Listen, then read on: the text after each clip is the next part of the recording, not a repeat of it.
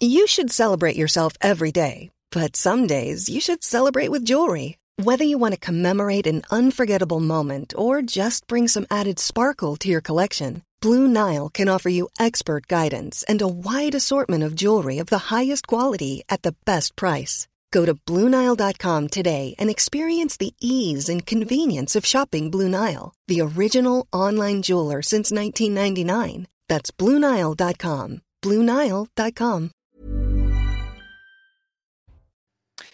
Bonjour, soyez les bienvenus. 12h, 14h, vous connaissez le rendez-vous. C'est Midi News Weekend, édition spéciale dans ce Midi News Weekend. Dans quelques instants, nous allons prendre la direction d'Annecy. La garde à vue du réfugié syrien qui a poignardé six personnes, dont quatre très jeunes enfants, dans un parc d'Annecy s'achève aujourd'hui. Les enquêteurs tentent toujours de comprendre ce qui a pu, se, ce qui a pu pousser ce Syrien à accomplir un tel acte. Dans quelques instants, on va vous faire vivre la conférence de presse en direct de la procureure d'Annecy, Madame Lynne Bonnet-Matisse. Avec moi sur ce plateau pour réagir, commenter, nous donner les dernières informations, Célia Barotte, notre journaliste police-justice, mais également, soyez la bienvenue. Merci. Je suis ravi de vous accueillir. Euh, Naïma Mfadel, Bonjour Thierry. essayiste, et Kevin Bossuet, professeur d'histoire. Mais priorité au direct dans ce Midi News. On va rejoindre tout de suite Stéphanie Rouquier, notre envoyée spéciale au tribunal d'Annecy. Euh, merci d'être avec nous, euh, Stéphanie Rouquier. Nouvelle étape, je le disais, dans cette affaire. Le réfugié syrien a quitté le commissariat ce matin sur une chaise, élément déjà surprenant avant cette conférence de presse que l'on va suivre en direct. Et c'est une nouvelle étape importante dans cette affaire, Stéphanie. Oui, effectivement, et le suspect est en train d'être entendu en ce moment même par un juge d'instruction au sein du palais de justice. Et à 9h15, très précise, eh bien, il a été transféré du commissariat au palais de justice. Et on a pu voir à l'extérieur, eh bien, à la sortie, ce sont quatre policiers qui l'ont porté euh, sur une chaise médicalisée. Il avait l'air apathique. En fait, il ne voulait pas être transféré. Il ne voulait pas être transféré devant un juge d'instruction. Il ne collaborait pas comme, tout comme ça s'est déroulé pendant euh, sa garde à vue. Et donc, le convoi s'est formé. Les quatre policiers l'ont mis dans la voiture. Le convoi est parti. Il y avait quatre véhicules. Certains policiers euh, étaient euh, cagoulés. À présent, donc, il est ici au palais de justice avec un juge et il devrait être mis en examen pour tentative d'assassinat. Mais ça, bien sûr, nous allons en savoir plus d'ici euh, quelques minutes, car à midi, eh bien d'ici quelques minutes, oui, la procureure d'Annecy va donner une conférence de presse et on en saura plus sur les suites judiciaires. Merci beaucoup, euh, Stéphanie Rouquier. Euh, Vous êtes accompagnée par le Charles Baget en direct du tribunal d'Annecy. Alors, euh, Célia Barotte, notre spécialiste police-justice, quelles sont donc les toutes dernières informations dont vous disposez avant de retrouver cette conférence de presse en direct Justement, comme euh, l'évoquait Stéphanie, euh, la- l'assaillant a été entendu, euh, est actuellement entendu par un juge d'instruction. Ce juge d'in- d'instruction devrait décider de sa mise en examen et la procureure de la République devrait ouvrir une information judiciaire pour tentative d'assassinat. Alors, ce passage devant le juge d'in- d'instruction sera suivi d'un passage devant le juge des libertés et de la détention pour savoir s'il va être placé en détention provisoire ou admis dans un hôpital, car l'état de santé de, cet assaillant euh, interroge depuis euh, son arrestation, depuis sa garde à vue puisqu'il présente un comportement assez incohérent, assez, assez instable.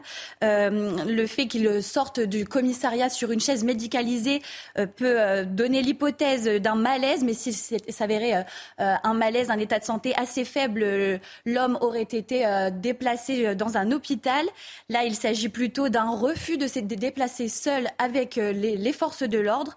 En tout cas, pour l'instant, l'état psychiatrique de- de l'homme, de ce Syrien, est assez euh, perturbant. Les enquêteurs euh, vont, euh, vont surtout se focaliser sur, cet état de santé. Naïm Fadel, on, va vivre cette conférence de presse en- ensemble. C'est effectivement une étape importante. On l'a vécu depuis jeudi. L'émotion est, énorme à, Annecy et les habitants d'Annecy ont besoin de, réponses puisque vous le disiez, on n'a pas beaucoup d'éléments de réponse pour le moment sur ce qui a motivé ce réfugié syrien à accomplir un tel acte. Alors l'émotion est importante effecti- effectivement à Annecy, mais pas seulement. Je, crois que ce drame euh, a touché l'ensemble des Français. Euh, c'est un drame euh, qui euh, touche des petits-enfants, des bébés qui ont été poignardés. C'est abominable. Et c'est vrai qu'aujourd'hui, les Français attendent d'en savoir un peu plus, notamment sur effectivement les motivations. Mais qui est cette personne? Parce que ça interroge aussi euh, euh, parce que c'est quand même quelque chose d'inédit, hein, ce qui se passe, notamment, euh, il se prévaut comme chrétien, on n'a jamais eu d'attentat, de, euh, enfin en tout cas d'actes ou d'attaques de, de, la sorte, hein. de la sorte en France. Donc ça interroge effectivement sur le profil, on attend d'en savoir un peu plus pour comprendre. Donc on attend aussi des éléments du pays qui l'avait accueilli, puisque la Suède l'avait accueilli en tant qu'avait accepté qu'il soit réfugié. Voilà, il y a beaucoup d'interrogations et c'est vrai que l'intervention euh, du procureur va être extrêmement importante. Kevin Bossuet. Oui. Vous comprenez évidemment cette attente, et euh, Naïma le disait, évidemment des habitants euh, d'Annecy, une ville pourtant si tranquille, mais, mais la France entière, et pas que la France, a été choquée, le monde entier a parlé de, de cette agression mais on ne peut qu'être choqué. Est-ce que vous vous rendez compte On s'en est pris à des enfants, à des enfants en bas âge. Donc là, vous parlez du choc au sein du territoire national, mais ça a été au-delà du territoire national. On en parle partout euh, en Europe et surtout, on a envie de comprendre parce que forcément, ça dépasse l'entendement. Il y a euh, en, 2020, en 2012, lorsqu'il y a eu cette attaque de Mohamed Merah contre les enfants juifs devant l'école, on a compris, c'était la haine antisémite qui avait animer cette personne. Mais là, on n'a aucune clé d'explication. Donc la clé d'explication la plus rationnelle, c'est la maladie psychiatrique. Ce sont les troubles psychiatriques. Mais parce qu'on n'arrive pas à imaginer, à imaginer autre chose. Donc on a envie de savoir quelles sont les motivations euh, de l'assaillant, qui est cet assaillant, mais il faut aussi partir du principe que peut-être qu'on ne saura jamais. Il ne faut pas mettre de côté cela. En outre, on nous raconte qu'il était chrétien. Euh, moi, je suis désolé, je m'interroge sur le caractère véridique de cette information, parce que vous savez que dans, euh, chez les demandeurs d'asile, souvent, on prétend être chrétien, on prétend être homosexuel pour essayer de faciliter euh, euh, la demande d'asile. Donc, bref, il y a tout un tas de questions qui se posent, mais en tout cas, le choc est là. Emmanuel Macron a parlé il y a quelques jours de décivilisation. Là, je pense qu'on va plus loin. On est dans la déshumanisation. Personne ne peut comprendre qu'on s'en prenne ainsi à l'incarnation de ce qu'est l'innocence. Célia Barotte, euh, vous, vous, étiez euh, sur place, donc vous avez pu palper euh, cette émotion au, cœur de, de, cette ville d'Annecy. Parlez-nous un petit peu ce que vous avez ressenti. Ce qui m'a fortement marqué, c'est euh, cette ville sur pause. Euh, tous les commerces aux alentours du, lac d'Annecy euh, se sont arrêtés, les locations de pédalos, les restaurateurs, tout le monde était ému. Les, les, habitants que nous avons rencontrés étaient vraiment en sanglots dès qu'on rencontrait un habitant, ils avaient les larmes aux yeux. Euh, on, comprenait vraiment que c'était un lieu surtout qui a été touché. C'est un lieu où tous les Annéciens euh, sont passés au moins une fois dans leur vie. Ils ont tous des, souvenirs dans ce parc de jeux. Et pour eux, c'est une double violence. Une violence parce que c'est des enfants qui ont été euh, touchés, mais aussi un lieu de sérénité, de loisirs. Le festival du film d'animation doit se tenir ce week-end et c'est quand même un problème pour eux de, se dire que maintenant, c'est un lieu de loisir qui a été marqué par la douleur. Impossible pour eux de, de, d'effacer euh, ce qui, ce qui s'est passé jeudi. Kevin Bossuet. Et surtout à l'échelle nationale. Annecy, c'est une ville de carte postale. Ah Il ne se passe pratiquement rien hein. à Annecy. Donc finalement, les Français prennent encore conscience de quoi? C'est que partout sur le territoire, aussi bien dans les grandes villes, aussi bien dans les banlieues, aussi bien dans les zones rurales, aujourd'hui, on est en insécurité. Il y a un homme qui peut très bien, en effet, nous prendre pour cible. Et ça interroge, en effet, sur le degré d'insécurité dans notre pays, mais aussi sur le débat euh, sur l'immigration, parce qu'il est évident que ce fait divers, finalement, ça interroge aussi sur la faillite de notre système migratoire, sur une Europe incapable de freiner cette immigration euh, massive et sur une remise en cause de ce qu'est aujourd'hui le droit d'asile. D'ailleurs, Hubert Védrine disait en 2015 que euh, le, droit d'asile était complètement dévoyé, qu'il fallait résanctuariser finalement ce droit d'asile, tout simplement parce qu'aujourd'hui, on accueille à peu près tout le monde, alors qu'au départ, le droit d'asile, c'est pour ceux qui sont en danger dans leur propre pays. Donc, et puis, à l'échelle européenne, il y a ce que nous allons faire. On voit bien qu'on est un peu corseté par des règles européennes. Il y a deux types de pays qui arrivent un petit peu à s'en défaire. Le Danemark, par exemple, parce qu'ils ont un régime dérogatoire qui leur permet un petit peu de détourner les règles européennes, ou encore la Hongrie, qui ouvertement décide de ne pas respecter les règles de l'Union européenne, mais par, mais par contre, il y a des sanctions financières importantes. Donc voilà, il y a deux modèles, mais à un moment, il va falloir repenser tout ça à l'échelle européenne parce que les peuples n'en peuvent plus. Les peuples veulent une réforme concernant l'immigration et c'est aussi l'avenir de l'Union européenne qui se joue à travers la question migratoire. On le voit en Europe, hein, dans les pays du Nord, on le voit en Italie, c'est véritablement ceux qui ont porté la, question migratoire dans leurs programmes qui sont aujourd'hui euh, plébiscités. Mais de manière plus générale, moi, je n'aimerais pas qu'on nous fasse croire finalement que la question migratoire, cela doit être le monopole de la droite ou de l'extrême droite. Je pense que c'est une question populaire et que la gauche a tout intérêt à s'en emparer. Et on l'a vu au Danemark, hein, euh, la gauche social-démocrate s'est emparée de cette question et la conséquence directe, c'est que l'extrême droite s'est peu à peu euh, effondrée. Et euh, cette attaque intervient alors que le prochain dossier après les retraites pour le gouvernement, c'est cette, vous l'avez souligné, c'est cette fameuse loi sur l'immigration.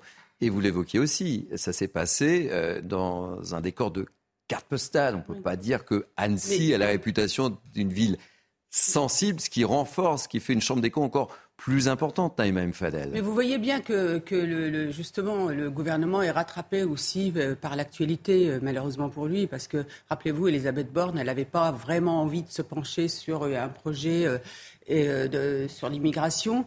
Darmanin, le ministre Darmanin voulait absolument, donc ils ont reculé et finalement.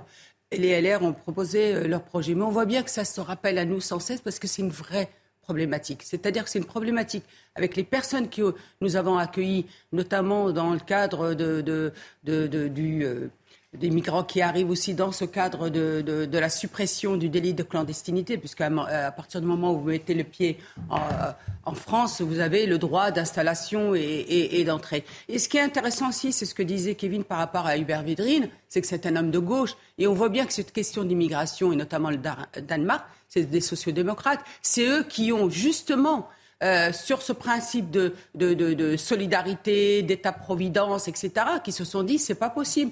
Parce qu'à un moment, le, système ne peut plus fonctionner. À un moment, il peut fonctionner parce que l'idée, c'est que au niveau national, on mette en place un État-providence pour l'ensemble des contributeurs. Mais à partir du moment où vous avez une masse de personnes qui arrivent et qui profitent entre guillemets de, ce, de cette providence, bah, du coup, les, les Danois eux-mêmes ne s'y retrouvent plus, mais pas que les Danois, les personnes migrantes qui sont d'une manière régulière. Donc on voit bien que ce système-là ne peut plus fonctionner. Et on voit bien aussi que, le, notamment euh, l'arrivée aussi, bah, forcément, on ne va pas accueillir, comme on dit, toute la misère du monde, comme disait Rocard, mais on ne va pas non plus, aujourd'hui on se rend compte qu'on accueille aussi beaucoup de délinquance malheureusement. Il y a une surreprésentation de la délinquance dans notre pays qui est du fait de migrants, sachant que nous avons aussi, entre guillemets, nos propres nationaux où il y a aussi un pourcentage de personnes, il faut le dire, hein, c'est Farad Kostrokovar, euh, chercheur au CNRS, qui dit de 2004, je crois, avait fait un livre euh, parlant de l'immigration, enfin des personnes d'origine immigration, euh, de l'immigration dans les prisons jusqu'à 70%. Donc on voit bien que se pose à nous aussi la question de l'intégration et de l'assimilation, l'assimilation qui n'est pas un gros mot. Parce qu'à partir du moment où vous mettez en place un parcours d'immigration ou d'assimilation, vous rendez service aux personnes qui sont là parce que vous leur permettez de s'agréger au pays d'accueil, d'être dans les normes, dans les codes sociaux. Donc vous facilitez aussi leur intégration sociale et culturelle, qui a été, cette question-là, vous conviendrez avec moi Kevin, qu'elle a été un tabou au niveau de la gauche. Parce qu'aujourd'hui, il faut aussi le dire et le marteler, et je suis désolée pour nos amis de, de, gauche, c'est que depuis 50 ans, la gauche a fermé les yeux. La gauche a fait du question de l'immigration ou de l'intégration. Le mot intégration est devenu un tabou pour la mmh. gauche. Donc on pouvait même plus l'utiliser, c'était venez comme vous êtes et restez comme vous êtes. Sauf qu'on ne rend pas service à ces populations-là. Parce que du coup, on a créé des ghettos, de l'enclavement, du séparatisme. Le séparatisme aujourd'hui, je pèse mes mots, et du fait de cette gauche qui a été dans le déni et qui finalement n'a pas rendu service aux, personnes issues de l'immigration. On a besoin de réponses, évidemment. Les Français ont besoin de, réponses. L'heure n'est pas à la polémique. Cette polémique, elle a commencé un peu à grossir avec les propos euh, d'Aurore Berger, certaines prises de, de, position, mais il y a quand même une certaine unanimité. Mais une chose est sûre, c'est que il est urgent d'agir et, que les Français auront besoin d'une réponse sur cette fameuse loi de l'immigration, Kevin Bossuet. Mais c'est évident. Évidemment, il y a le temps de l'émotion. Évidemment, il y a le temps du deuil. Mais il est normal qu'aussitôt, les Français se posent des questions. Qu'est-ce que cet homme faisait en France alors que c'était un réfugié suédois? Est-ce qu'il avait le droit d'être sur le territoire français? Puisqu'apparemment, pour être sur notre territoire, il avait besoin d'un titre de voyage. Est-ce qu'il l'avait ou pas, et même s'il avait ce titre de voyage, c'est trois mois maximum. On voit bien que euh, le délai est largement euh, dépassé. De manière globale, je crois que les Français ne comprennent plus le fonctionnement du droit d'asile. Parce que concrètement, comment ça se passe? Vous avez quelqu'un, un migrant, qui vient sur le territoire français en toute illégalité. Il suffit qu'il demande le droit d'asile pour que finalement le fait de rester sur place soit pérenne et qu'il puisse bénéficier d'aide, qu'il puisse bénéficier d'un logement. Et à partir de ce moment-là, il y a tout un processus. Hein, il doit attendre la réponse favorable ou défavorable. Le problème, c'est quand la réponse est défavorable, finalement, il doit quitter le territoire, mais il ne le quitte jamais puisque les OQTF ne sont jamais exécutés. Donc il y a une anomalie qui n'est pas compréhensible pour les Français. C'est pour ça qu'il faut absolument que les demandes se fassent à l'extérieur de nos frontières.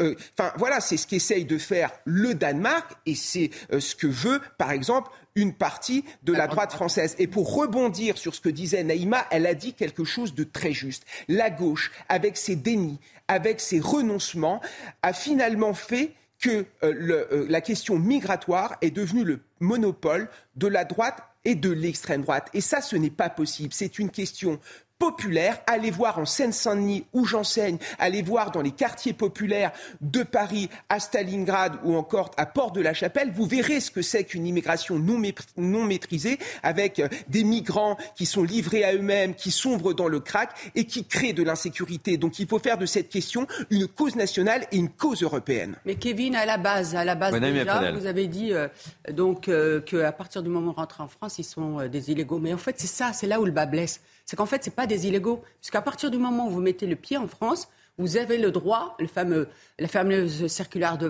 de Valls, d'Emmanuel Valls, qui a tout simplement répondu à l'injonction de l'Europe, où vous avez le droit d'entrée et d'installation. C'est pour ça que, avec le, le, le, fameux navire, là, ce qui s'est passé, c'est que pour eux, ce qui était intéressant pour, euh, pour ces migrants, c'est tout simplement de pouvoir accoster en France pour pouvoir rentrer en France. Et du coup, droit d'entrée et d'installation. Donc c'est pas des illégaux. C'est ça qui est, qui est...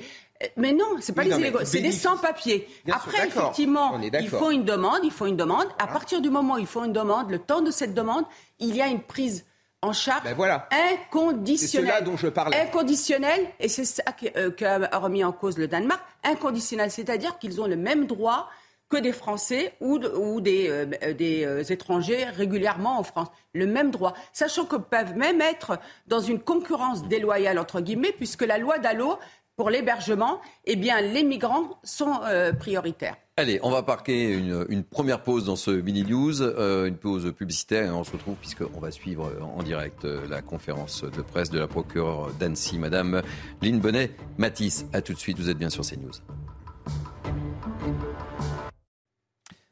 Vous êtes bien sur CNews, édition spéciale dans le cadre de ce Mini News Weekend, puisque dans quelques instants, on va vous proposer de vivre en, direct cette conférence de presse de la d'Annecy, Madame Lynn Bonnet-Matisse, qui sera accompagnée de Damien Delaby, le directeur zonal de la police judiciaire du Sud-Est, pour essayer de comprendre ce qui a poussé euh, cet agresseur à, à s'attaquer à à, ses enfants et, pas que, pour essayer d'avoir des éléments de, réponse.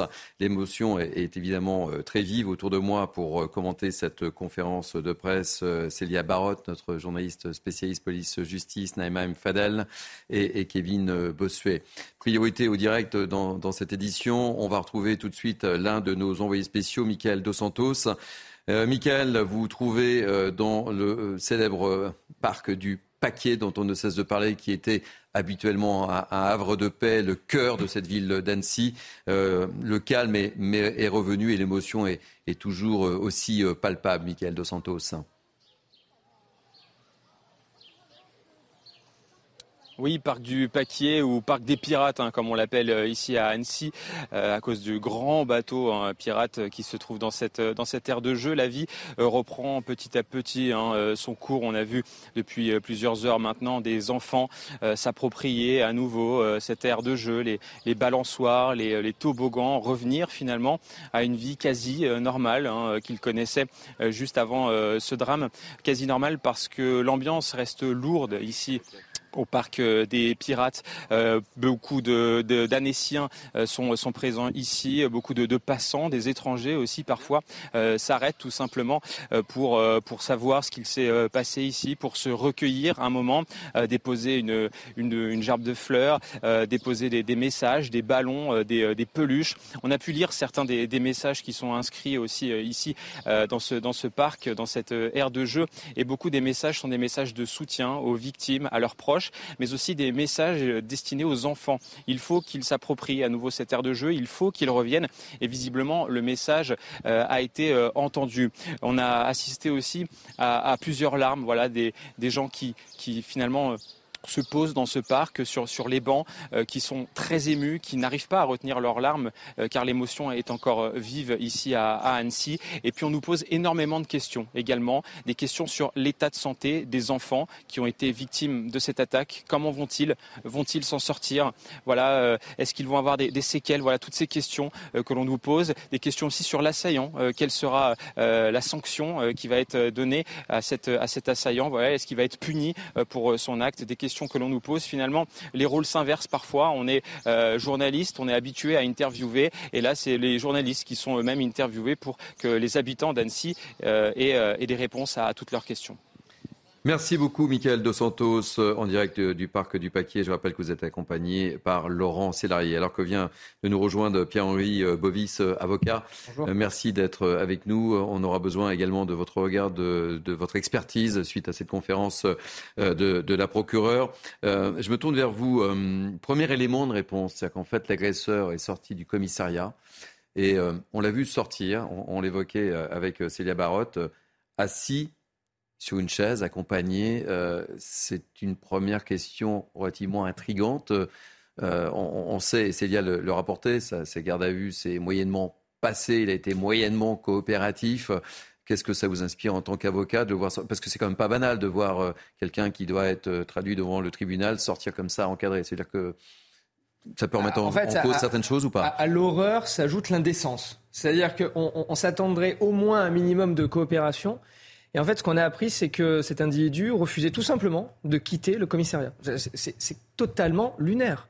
C'est-à-dire que à, l'irrationnel complet, parce que la, première question qu'on peut se poser, c'est pourquoi s'attaquer à des enfants? Ça, c'est la première question. C'est une question d'ailleurs à laquelle qu'on ne cesse de se poser depuis jeudi. Cesse de hein. poser et à laquelle personne ne peut répondre en réalité. C'est une parce que quand on pose des questions rationnelles, on a des réponses rationnelles. Là, la question n'est tellement pas rationnelle qu'on ne peut pas avoir des éléments de réponse. Et donc à l'horreur s'ajoute l'indécence puisque cet individu refuse de se rendre euh, au palais de justice, de quitter le commissariat. Et donc, vu qu'on a une police, euh, si vous voulez, respectueuse. C'est le motif, euh, je, vous interromps, c'est le motif de l'explication de la chaise C'est ça? Exactement, parce que, en fait, si vous voulez, dans le, régime de la garde à vue est un régime strictement encadré, et lorsque vous vous sentez mal, c'est-à-dire qu'un policier ne peut pas vous donner un doliprane en garde à vue. Donc ça, va jusque-là. Donc un médecin intervient à chaque fois qu'un individu se sent mal ou lorsqu'il a besoin de soins ou d'hospitalisation. Si cet individu se sentait mal ou du moins si une hospitalisation était nécessaire, il aurait été conduit directement à l'hôpital et non pas au palais de justice. Là, il été conduit au palais de justice parce qu'il refusait d'y aller de lui-même. Et il faut savoir que la police, parce que si vous voulez, les, Français qui nous regardent peuvent se dire, vu l'horreur qu'il a commis, on va dire, bah, les flics le, le, le, le trimballent, le tirent et l'emmènent. Mais sauf qu'on a une police respectueuse des droits, évidemment, on est dans un état de droit, dans un état démocratique, et donc le, transporte sur une chaise médicale aussi pour ne pas le, pour ne pas le blesser. Ça peut paraître hallucinant. C'est hallucinant, oui. C'est hallucinant, mais c'est euh, aussi notre régime juridique qui fait que. Et puis, on peut s'en féliciter. On a une police qui euh, travaille euh, de manière extrêmement professionnelle, rigoureuse, même face à de tels individus, et il faut, il faut s'en féliciter. Allez, justement, ah, je vous donne la parole dans quelques instants, mais priorités au direct, ma chère Naïma Mfadel. On va retrouver justement devant le, tribunal Stéphanie Rouquier, qui est accompagnée de Noah Pradel. Quelles sont les dernières informations dont vous disposez, Stéphanie Rouquier, à l'heure où on se parle, il est quasiment 12h30 Écoutez, le, suspect est en train d'être attendu dans le palais de justice où nous trouvons par un juge d'instruction. Il y a 9h15, très précise. Il a été euh, transféré du commissariat jusqu'au palais de justice. Si on l'a vu à l'extérieur, il a été porté par quatre policiers sur une chaise médicalisée. En fait, il, il avait l'air apathique et en fait, on nous a expliqué qu'il ne voulait pas collaborer, il ne voulait pas être transféré, un peu euh, à l'image de toute sa garde à vue où il n'a pas du tout collaboré. À noter également que lors de sa sortie, eh bien, il avait également une voiture de SOS médecins qui, est garé juste à l'entrée. Donc un médecin était à l'intérieur euh, pendant donc euh, la fin de sa garde à vue. Donc il est emmené actuellement. Donc il est ici au palais de justice entendu, mais bien évidemment on en saura plus d'ici quelques minutes. Mais il faut être encore patient parce que euh, la conférence de presse de la procureure d'Annecy, qui devait avoir lieu à midi, eh bien elle a du retard. Normalement on nous parle de midi et demi, midi 40. Ça arrive. Merci beaucoup Stéphanie Rouquier. Je rappelle que vous êtes accompagnée par Noah Pradel et n'hésitez pas vous intervenir à tout moment, évidemment, puisque on va vous faire vivre cette conférence de presse parce qu'on a besoin de, réponses, réactions sur euh, ce que vient de nous dire euh, Stéphanie Rouquier et euh, les précisions de, Pierre-Henri Bovy sur l'attitude de cet agresseur qui refuse d'aller au tribunal, qui est obligé d'être transporté sur une chaise. Vous le disiez, l'horreur à l'horreur. Enfin, c'est quand même terrible. Hein. Oui, euh, enfin moi je voulais réagir, maître, euh, par rapport à effectivement l'état de droit étant mis, on est dans, dans, un état de droit. Mais vous voyez, j'étais avec des habitants hier et ils me disaient que aujourd'hui ils sentaient qu'ils étaient vraiment en insécurité et, euh, et qu'ils ont cette angoisse aujourd'hui où nulle part en fait on peut être en sécurité. Et là, ce qui s'est passé, c'est quand même dans un parc. Et moi justement, été voir des familles dans un parc, vous voyez hier pour discuter avec elles. Et en fait, vous voyez bien que, maître, que la civilisation, c'est un moment, les citoyens que nous sommes, eh bien, on, transfère à l'État notre sécurité, notre protection. Mais ce qui interroge aujourd'hui, c'est que l'État, est-ce qu'il met au-dessus de tout notre sécurité et notre protection en tant que citoyen? Est-ce que parfois, il ne peut pas euh, finalement euh, euh, la mettre de côté ou la minorer du fait que de ce principe qui, au supranational même, ou notamment de l'injonction de l'Europe. Si je puis, euh, si je dis ça, euh, maître, c'est qu'aujourd'hui, on a, on a, comment dirais-je, on, on a accepté des droits qui, aujourd'hui, finalement, mettent à mal notre sécurité, notre protection. Vous voyez? Et c'est ça. Et je, je, sais que vous êtes soucieux du droit, mais justement, ça m'intéresse parce que aussi d'interroger aussi vous en tant que citoyen je, suis, tout à fait d'accord avec vous. La, première des libertés est la sécurité, à mon avis.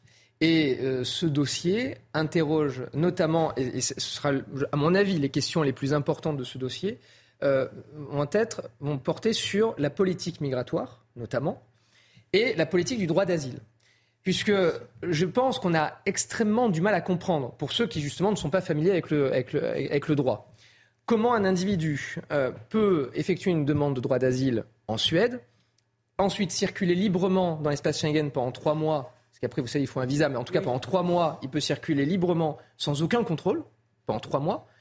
Pourquoi d'ailleurs après cet individu a formé des, plusieurs demandes d'ailleurs mmh. d'asile dans d'autres pays? Donc l'absence de partage de fichiers des réfugiés. Et surtout, pourquoi, lorsqu'il fait sa demande en France et que sa demande est refusée en France, pourquoi n'est-il tout simplement pas reconduit? Et puis il y a sept mois d'attente. Il a sept mois d'attente. Il y a sept mois d'attente. Alors, j'entends déjà certains qui disent oui, mais il n'est resté que 2-3 jours par rapport à. Mais c'est déjà 2-3 jours de trop. C'est-à-dire qu'au jour du. C'est le délai qui pose, euh, qui pose question. C'est le délai. Et pour répondre de manière plus directe à votre question, le, le, premier euh, drame qu'on connaît aujourd'hui dans ce pays en termes juridiques, c'est le manque de moyens. On le dit, on le répète, sauf qu'on ne met pas le doigt dessus. En France, on a 4 fois, 4 à 4 fois et demi moins de magistrats qu'en Europe. C'est-à-dire qu'on a 10 magistrats pour 100 000 habitants. L'Allemagne, c'est 45 magistrats pour 100 000 habitants. C'est juste à titre de comparaison. Donc on n'a pas assez de magistrats, on n'a pas assez de moyens matériels, et ensuite ça provoque des délais horribles. C'est-à-dire que lorsque vous avez un individu qui est condamné par exemple à un délit et qui est sanctionné, la sanction avant qu'elle soit exécutée, il peut se passer peut-être 5, 6 mois, 8 mois, un an, un an et demi. Et pendant ce délai, euh, cet individu est en liberté, il peut être en liberté, en tout cas dans certains cas, il peut récidiver, et c'est comme ça qu'on arrive à des faits divers où on voit des individus qui sont condamnés une fois, deux fois, trois fois, mais qui sont léchés dans la nature, et par... qui récidivent. Donc, et, juste, je termine sur ce point. Euh, Lorsqu'Emmanuel Macron parle de décivilisation, je pense qu'on est en plein dedans. On est en plein dedans. Parce que tant que justement l'État ne prendra pas à bras le corps ce problème qui est la justice et la sécurité, qui ne mettra pas assez de moyens sur ces domaines-là régaliens, alors on continuera dans ce drame. Bien sûr, il y a évidemment une question de moyens, puisque la longueur du traitement, en effet, interroge. Mais c'est une question de chiffres également, puisqu'en 2022, il y avait en France 156 000 demandes d'asile, alors qu'en 2012, on était autour de 61 000. Donc forcément, euh, il, y a, il y a une telle afflux euh, de demandeurs d'asile qu'on a du mal à traiter euh, ces euh, dernières. Après, de manière générale, ça interroge quand même sur le droit d'asile. Évidemment, c'est l'honneur de la France d'accueillir des gens qui sont menacés dans leur pays. C'est l'honneur de la France d'accueillir un Romain Gary qui a été menacé, par exemple, en, en Lituanie par les Cosaques, mm. ou, euh, ou d'accueillir un, un Solzhenitsyn hein, menacé par l'URSS de, de, communiste. Mais derrière ça, il ne faut pas que cela se fasse au détriment de la sécurité nationale. Qu'avons-nous raté finalement pour que des gens que l'on accueille, des gens que l'on protège, se mettent à commettre un crime contre ceux justement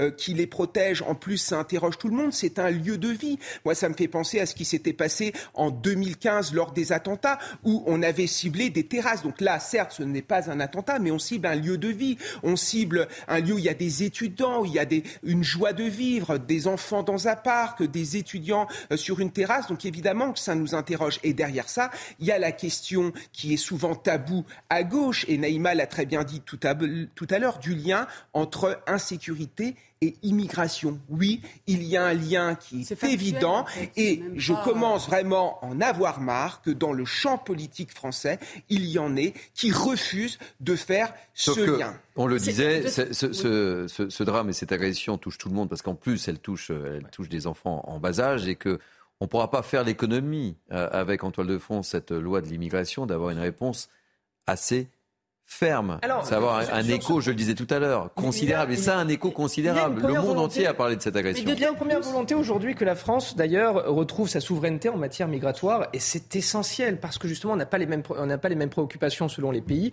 il faut que la France puisse maîtriser son flux migratoire. Aujourd'hui, la politique migratoire de la France est totalement floue. C'est-à-dire que quand on interroge la politique migratoire des États-Unis, on la connaît a priori. Le Canada, c'est pareil. La mmh. Chine, c'est pareil. Mais la politique migratoire de la France, aujourd'hui, elle est totalement floue. C'est-à-dire qu'on exporte des bacs plus 5, des bacs plus 7 et on récupère des bacs moins 5. Ben, c'est exactement ça. De manière assez, euh, assez caricaturale. C'est comme ça que ça se passe aujourd'hui. Mais il faut déjà euh, rétablir, il faut déjà rétablir le délit de clandestinité parce que là, effectivement, on a beau euh, abandonné par les socialistes. Hein, exactement, c'était Emmanuel Valls en 2012. C'est ça déjà le, le, le, le, point principal parce que les gens quand ils viennent, bah, ils ne sont pas des illégaux. C'est ce que, souvent ce que je dis. Ils sont légalement en France. Et donc, s'enclenchent, euh, comme vous le savez, toutes les, euh, toutes, euh, toutes les aides. Après, il y a la question aujourd'hui que, par principe, dans le cadre du droit d'asile, vous savez que, par principe, on accepte toute demande d'asile des Afghans. Par principe. Mais, ça veut dire quoi? Ça veut dire que tous les Afghans, je ne sais pas combien de millions ils sont, s'ils viennent en France, ils demandent le droit d'asile, on va les accepter. C'est pour ça que c'est kafkaïen notre, bah c'est notre euh, système. Et, surtout ensuite, ça pose une vraie problématique puisque lorsque cet individu, donc qui va être placé en détention provisoire, il sera très certainement emprisonné. Lorsqu'il sortira de prison, il ne pourra pas être expulsé. C'est ça. Il faut quand même que les, aussi les Français le sachent ils ne pourront pas, ils ne pourraient pas être expulsés parce qu'évidemment, il va y avoir toute une procédure derrière pour, si on veut l'expulser justement, avec, des, évidemment une procédure administrative qui va s'en suivre, etc. Et ensuite, surtout, il va falloir aussi que son pays, le pays d'accueil, son pays d'origine, l'accepte. Alors, je voulais qu'on en revienne puisque qu'est-ce qui va se passer euh, On, l'a vu donc sortir euh, en tout cas de, policiers puisqu'ils refusent toute coopération. Comment ça se passe? Décrivez-nous avant qu'on vive en direct cette, cette conférence de presse de, de la procureure. Qu'est-ce qui peut se passer dans la mesure où ils refusent toute collaboration il n'y a aucune raison qu'il parle davantage devant le juge. Exactement. En fait, le juge d'instruction va lui poser une question, savoir s'il veut répondre justement à ces questions, faire des déclarations spontanées ou garder le silence. Donc il pourra choisir en fonction. Là, il y a de fortes chances qu'il garde le silence. Il peut garder le silence, et donc dans ce cas, le juge d'instruction, en fonction des indices graves, et concordants du dossier qu'on imagine assez aisément, peut demander au juge des libertés de la détention de le placer en détention provisoire, après l'avoir mis en examen. Et c'est le juge de la liberté de la détention qui va pouvoir du coup le placer en détention. Par principe, c'est un an, ça peut être deux ans, voire trois ans, jusqu'à trois ans en matière criminelle. Et là, aujourd'hui, enfin, dans ce cas-là, on est en matière criminelle, puisque tentative d'assassinat, selon le code pénal, ça revient à un assassinat sans sens strictement juridique du terme, c'est-à-dire en termes de sanctions. Donc pas de doute, mise en examen, enfin procédure normale, euh, etc. Et ce serait assez hallucinant là aussi. Ce qui est terrible, c'est qu'il restera en France. Bah, c'est ça. Et, mais vous voulez dire? Bah oui. il restera en France, Parce il restera que- d'ailleurs dans les prisons françaises payées par le contribuable français, évidemment. On pourrait le- l'expulser en, en- en Syrie, mais voilà, on va avoir le tabou de. bah, alors que c'est stabilisé, la Syrie. Bien sûr. c'est stabilisé.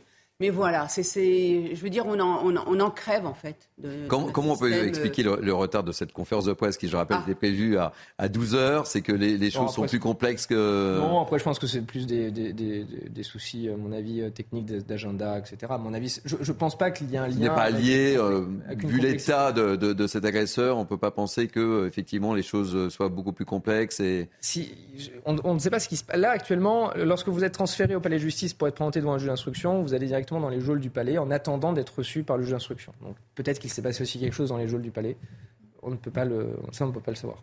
c'est les barres. Pas, en- pas tout de suite, en tout cas. Rappelez aussi que les motivations de l'assaillant ne présentent aucun mobile terroriste apparent, euh, mais le parquet national antiterroriste va évaluer euh, encore euh, et très précisément la situation. Oui, parce que le parquet antiterroriste n'a pas saisi, c'est pas saisi. Exactement.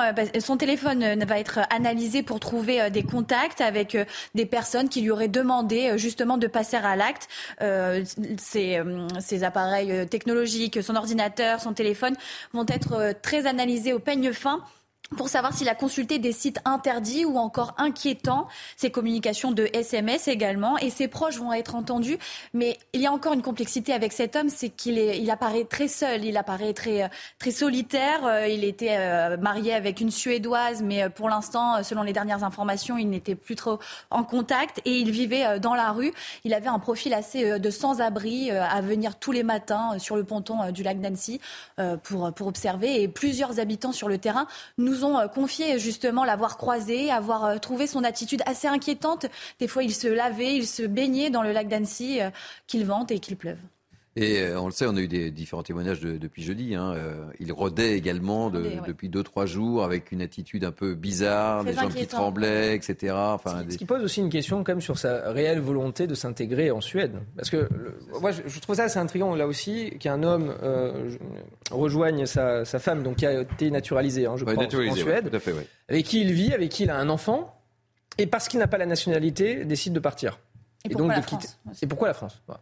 Donc, Enfin, il a essayé aussi l'Italie, je crois. Il a essayé aussi la l'Italie, Suisse, hein. euh, la Suisse, etc. Partout. Donc c'est c'est- c'est c'est un parcours qui est assez, euh, qui est assez intrigant, qui évidemment pose la question de savoir si le mariage n'était pas un mariage blanc, notamment à l'écoute du témoignage de la femme qui, Elle la rencontre en Turquie en plus. donc, en euh, Turquie, ouais. qui était, mais alors, euh, je veux dire, sans le moindre état d'âme, sans la moindre émotion. Je veux dire, Ouais. c'est- elle disait qu'elle n'avait pas eu de nouvelles depuis 4 mois, Ouais, que c'est pas trop que ça. Ils ont un enfant ensemble. hein. Ils ont un enfant, c'est quand même le père de son Ouais. enfant, donc j'ai trouvé le discours assez, euh, là aussi assez intrigant. Donc c'est vrai que ça pose la question de savoir si le mariage aussi n'était pas un mariage blanc, mais ça fera partie des questions, à mon avis, auxquelles le juge d'instruction devra répondre. Et elle a notamment précisé qu'il n'avait pas de caractère violent. Euh, Oui, Oui, vous savez, Non, ça. il Ça, c'est insupportable. Non, mais- Ouais. Et non, mais quand ils l'ont mais dit qu'il n'était pas connu euh, des Ouais. services de police, en fait, on a appris qu'il avait fait des. Mais en revanche, la, fraudes la- la mère de cet agresseur Il disait qu'il était. À chaque euh, fois qu'il y a un délit ouais, qui, se- qui produit, Il était il y a tous, gentil. tous les voisins qui disent Ah, mais c'est un gentil garçon, on c'est comprend pas, etc. Mais on en a rien à savoir c'est le témoignage de gentil son épouse. hein. Ces analyses psychiatrisantes sont insupportables. C'est toujours la même chose. On va interroger l'entourage, etc. Il n'était pas violent. Jamais on n'aurait pu penser qu'il puisse faire cela. Enfin, ça, ce n'est pas possible. Moi, je juge un arbre à ses fruits. Et le fruit, quel est-il? C'est qu'il a voulu assassiner euh, des euh, enfants. Et moi, ce que je trouve exceptionnel dans cette séquence, c'est qu'on a à la fois deux visages. On a tout d'abord le visage de la décivilisation avec cet homme qui s'en prend de manière très froide, de manière méthodique à des enfants, et de l'autre, par exemple, le- le- le- le- l'incarnation même de l'humanité avec ce, cette personne Henri qui a qui a essayé de sauver ses enfants, qui raconte que euh, c'était pour lui quelque chose d'instinctif, qu'il a été poussé par sa foi, qu'il a été poussé par son Le patriotisme. témoignage d'Henri était extraordinaire. Ex-. Extraordinaire. Oui, en fait, ça, on- ça, oui, on a Il y a compris. plus de doute. En Ouais. fait, et on voit bien à quel point la spiritualité, c'est quelque chose d'important, parce qu'il était préparé, il était tourné vers les autres. C'était un ancien chef scout.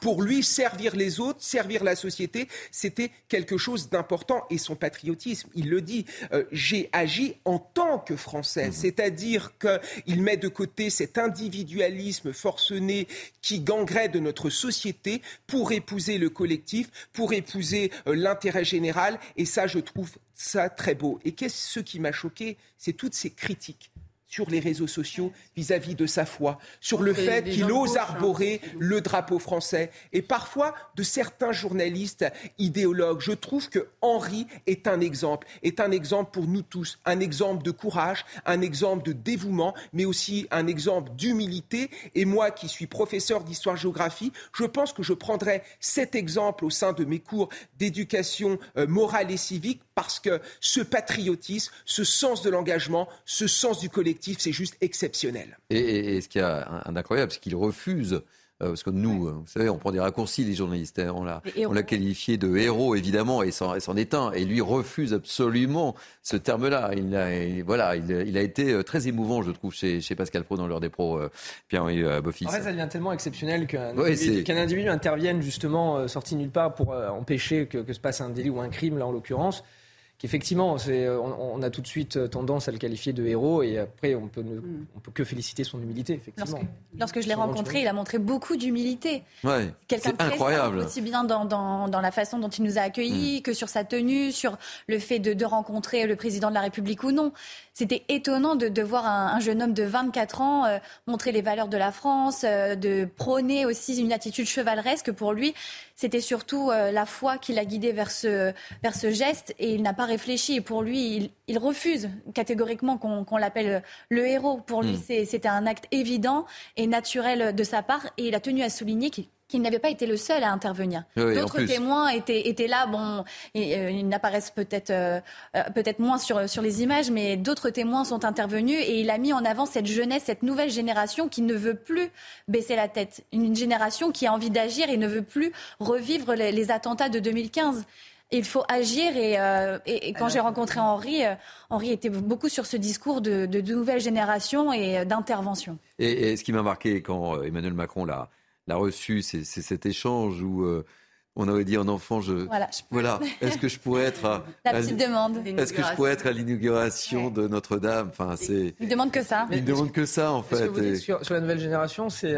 c'est évidemment à saluer, mais c'est en même temps aussi inquiétant puisque ça traduit aussi le sentiment que les gens ont, raison, du moins, de se faire justice eux-mêmes parce qu'ils ne peuvent plus faire confiance à l'État.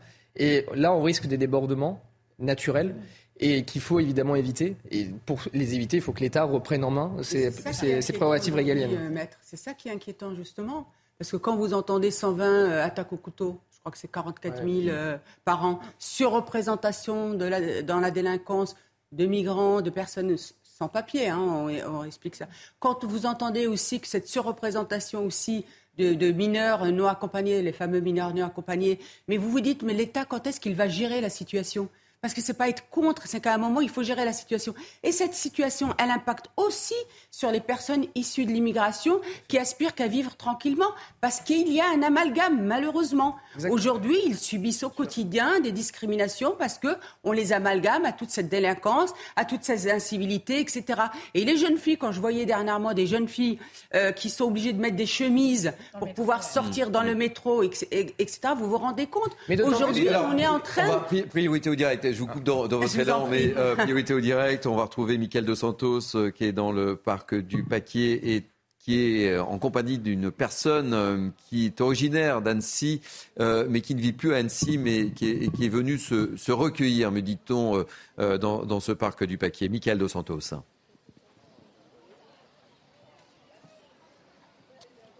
Oui, on est avec euh, Eugénie, Eugénie qui est donc euh, originaire de la ville d'Annecy, euh, qui vit donc à Albertville, à, proximité hein, de, la commune d'Annecy. Elle est venue se, recueillir avec, avec son fils dans ce parc que l'on connaît comme le parc des, pirates, de par, son, de par son bateau. Bonjour Eugénie, merci beaucoup d'être avec nous. Bonjour. venir ici, pour vous, c'était une, une nécessité, aujourd'hui presque une, une obligation? Oui, c'est ça. C'était une nécessité. C'était vraiment me recueillir dans l'endroit où j'ai grandi, enfin, moi, j'ai été, je suis souvent venue dans le parc quand j'étais petite euh, avec mes parents. Et j'ai emmené mes enfants, j'ai emmené mes, ma nièce, mon neveu, et c'était hyper important pour moi, euh, puisque Annecy, ça reste ma ville à moi. Oui, on en parlait un peu en, amont. vous avez le sentiment finalement que, que c'est cette ville d'Annecy qui a été touchée en, plein cœur. Vous êtes meurtri. complètement. Et puis en tant que maman, on ne peut pas s'imaginer une chose pareille. c'est pas possible. C'est pas possible qu'on attaque des enfants et pas Annecy. Enfin, dans ce décor, euh, dans ce havre de paix, dans ce décor, euh, non, c'est pas possible. Un décor de, de cartes postales, ce que nous disent souvent les. les... C'est vraiment l'une des plus, plus, belles villes euh, en France. Je pense que c'est l'une des plus belles. Pas pour moi. Oui, forcément, vous êtes originaire d'Annecy. Euh, la vie reprend son cours petit à petit. On a vu aussi beaucoup de, personnes se recueillir, déposer des, fleurs, des, peluches, déposer des messages, allumer des, bougies euh, également. Et puis, on a assisté aussi à, pas mal de gens qui, euh, qui s'effondrent en arrivant ici, car on sent que euh, même si la vie reprend, que les jeux reprennent finalement, les, enfants reprennent possession des, jeux, on a cette sensation malgré tout que, l'ambiance est encore assez, pesante. Vous-même, en arrivant ici, ça a été un peu difficile pour vous de, de retenir vos, vos larmes? Complètement, complètement. Euh, c'est vrai que bon, on voit beaucoup du monde, donc on se dit bon bah la vie continue, mais c'est compliqué quand même pour nous en tant Qu'est-ce qu'on s'imagine euh, à ce moment-là, quand vous quand vous arrivez pour vous pour vous recueillir euh, On s'imagine rien. Enfin, c'est après c'est le cœur qui parle. C'est enfin voilà, c'est c'est comme ça. On peut pas retenir nos larmes, on peut pas penser à autre chose que ça. Voilà Eugénie, en tout cas le témoignage de Eugénie qui est originaire d'Annecy, euh, touchée et qui a voulu partager euh, ce moment avec son, son, fils, se recueillir dans ce, dans ce parc des pirates pour avoir une pensée euh, pour les, les victimes et leurs familles. Merci beaucoup, Michael Dos Santos. Vous êtes accompagné par Laurent Sélarié. Et surtout, n'hésitez pas à, à, faire témoigner des, des habitants, puisque vous êtes sur place. Vous prenez l'antenne dès que, dès que vous le souhaitez, dès que vous pouvez, évidemment, puisque nous sommes dans l'attente de cette conférence de presse du, du procureur. Un mot également, euh, Kevin Bossuet, et, c'est vrai qu'on ne l'a pas euh, souligné, je ne l'ai pas souligné depuis le début de, cette émission, mais euh, on, parlait d'Henri, euh, mais les forces de l'ordre ont été très réactives, moins de 4 minutes pour euh, arrêter cet agresseur. C'est ça, il faut rendre hommage aussi à nos policiers qui sont aussi des héros du quotidien. Quand Naïma disait que l'État est absent, là, l'État a été présent à travers les policiers qui ont fait preuve de courage, qui ont fait preuve de sang-froid, qui tous les jours risquent leur vie au service des autres. Et ce qui est un peu de dramatique dans notre société, c'est qu'aujourd'hui, tout repose sur les fonctionnaires de terrain, tout repose sur les enseignants, tout repose sur les policiers, tout repose sur euh, les infirmières, enfin tout repose sur ces petites mains ouvrières qui représentent l'État sur le terrain. Et les Français ont l'impression qu'il y a une dichotomie entre ces fonctionnaires de terrain et le reste de l'État qui n'a pas conscience finalement qu'il faut réformer ce pays, qu'il y a un besoin de retour de l'autorité, qui a un besoin de lutte efficace contre la délinquance, parce qu'on voit bien à travers ce témoignage que ce drame est un traumatisme national. C'était la même chose lors de l'affaire Lola. On a l'impression que ces enfants qui ont été touchés, cela aurait pu être nos enfants, nos petits-enfants, nos frères, nos sœurs, et avec ce sentiment finalement qu'en France, on est en, insécurité permanente. Et le pire, c'est qu'on adopte des réflexes. Surveiller maintenant dans les transports en commun les gens ils ont euh, des réflexes dans le métro. Dès que les portes s'ouvrent ou se referment, ils rangent leur téléphone portable. Dès qu'ils voient un migrant dans la rame, ils rangent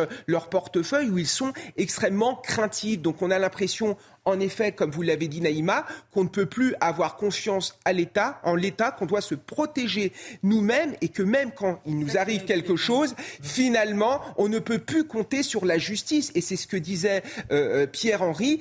De plus en plus de gens se font justice eux-mêmes, tout simplement parce qu'ils ont l'impression que l'État est incapable de rendre de manière juste la justice. Bah, c'est-à-dire que pour rejoindre ce qui vient d'être dit, c'est que tout, tout simplement, s'ils ne gèrent pas cette situation, et là déjà, on est arrivé presque à un non-retour, hein, moi je suis extrêmement euh, inquiète, ça va fracturer encore plus euh, euh, la France, ça va fracturer encore plus la cohésion sociale, la cohésion nationale, le vivre. On, on radote sur le vivre ensemble, mais le vivre ensemble, c'est à un moment permettre aussi que l'État prenne accorde son rôle et, et, et, règle cette situation. Et comme vous disiez, euh, Kevin, ce qui moi m'inquiète, c'est qu'aujourd'hui, je peux vous dire que hier, j'étais avec des, des familles et notamment des mamans qui me disaient on va se protéger. Donc c'est ça qui devient inquiétant. il ne faut pas arriver à, à cette situation-là. C'est pour ça qu'aujourd'hui, il faut vraiment qu'il y ait, j'allais dire même une concorde nationale comme ce qui s'est passé au Danemark. On peut espérer que dans notre pays, à un moment, on ait un consensus national sur cette question euh, de l'immigration, cette, euh, cette question effectivement qui, que, de souveraineté, parce que c'est vraiment cette question de souveraineté. Et effectivement, c'est se reconnecter aussi à la situation que vivent les Français C'est assez, c'est très intéressant ce qu'a dit Naïma, c'est que cette gauche pro-immigrationniste qui est pour l'ouverture, qui est pour la tolérance, finalement, ça débouche sur quoi? Sur une... Les réfugiés en France sont des fondamentaux qui sont ancrés dans l'histoire et dans la poussière. La Déclaration des droits de l'homme, c'est il y a 230 ans. L'OFPRA, c'était en 1951. Et évidemment, comme sur tous les sujets en France, on change absolument rien. Alors on parle de l'OFPRA sans arrêt. Il faudrait quand même enfin, dire deux mots sur l'OFPRA, parce que c'est un de ces grands organismes de l'État. Il y a 1000 personnes, il y a 350 officiers instructeurs, 350 officiers instructeurs pour 140 000 demandes d'asile. Donc déjà, vous voyez la qualité de l'instruction qui peut être faite. Et cet, cet OFPRA, finalement, on se rend bien compte qu'aujourd'hui, il est complètement décalé par rapport aux besoins de la réalité. Et euh, si on a un certain nombre de réformes à faire, il faut réformer non seulement, effectivement, le budget, il n'y a, pas d'argent, mais il faut aussi réformer le fonctionnement de la, France. On ne peut pas continuer éternellement à s'asseoir sur ce sacro-saint état de droit qui a les pieds qui ne sont pas ancrés dans le béton, mais qui sont ancrés dans la poussière, avec des règles et des, systèmes qui ont été créés à une époque où on essayait de gérer les réfugiés de la Seconde Guerre mondiale. C'est pour ça que l'OFPRA a été créée. À l'époque, en 1951, la Convention des droits, des droits de l'homme des réfugiés, signée par 145 États, c'est pour gérer l'après-Seconde Guerre mondiale. Et aujourd'hui, eh ben, les étrangers s'en servent pour demander l'asile politique en France. Donc il y a vraiment un souci. Oui, c'est-à-dire qu'il y a eu la Convention de Genève et, euh, une, à peu près 30 ans, 30-40 ans après, il y a eu la Convention de Dublin qui, permettait, qui permet justement aux demandeurs d'asile de circuler dans l'espace Schengen pendant euh, trois mois.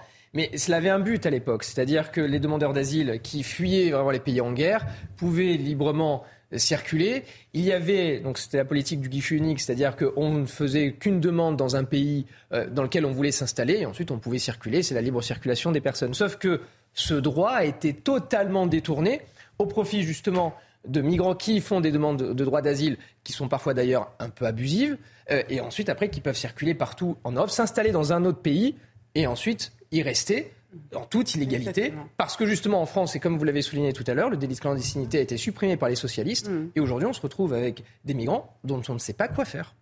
Priorité au direct, et je vous donne la parole juste après Marc Varno et Naïm Fadel. Priorité au direct, nous sommes avec euh, Alexandre Mulatier-Gachet, qui est premier adjoint euh, au maire euh, d'Annecy. Soyez le, bienvenu, Alexandre Mulatier-Gachet.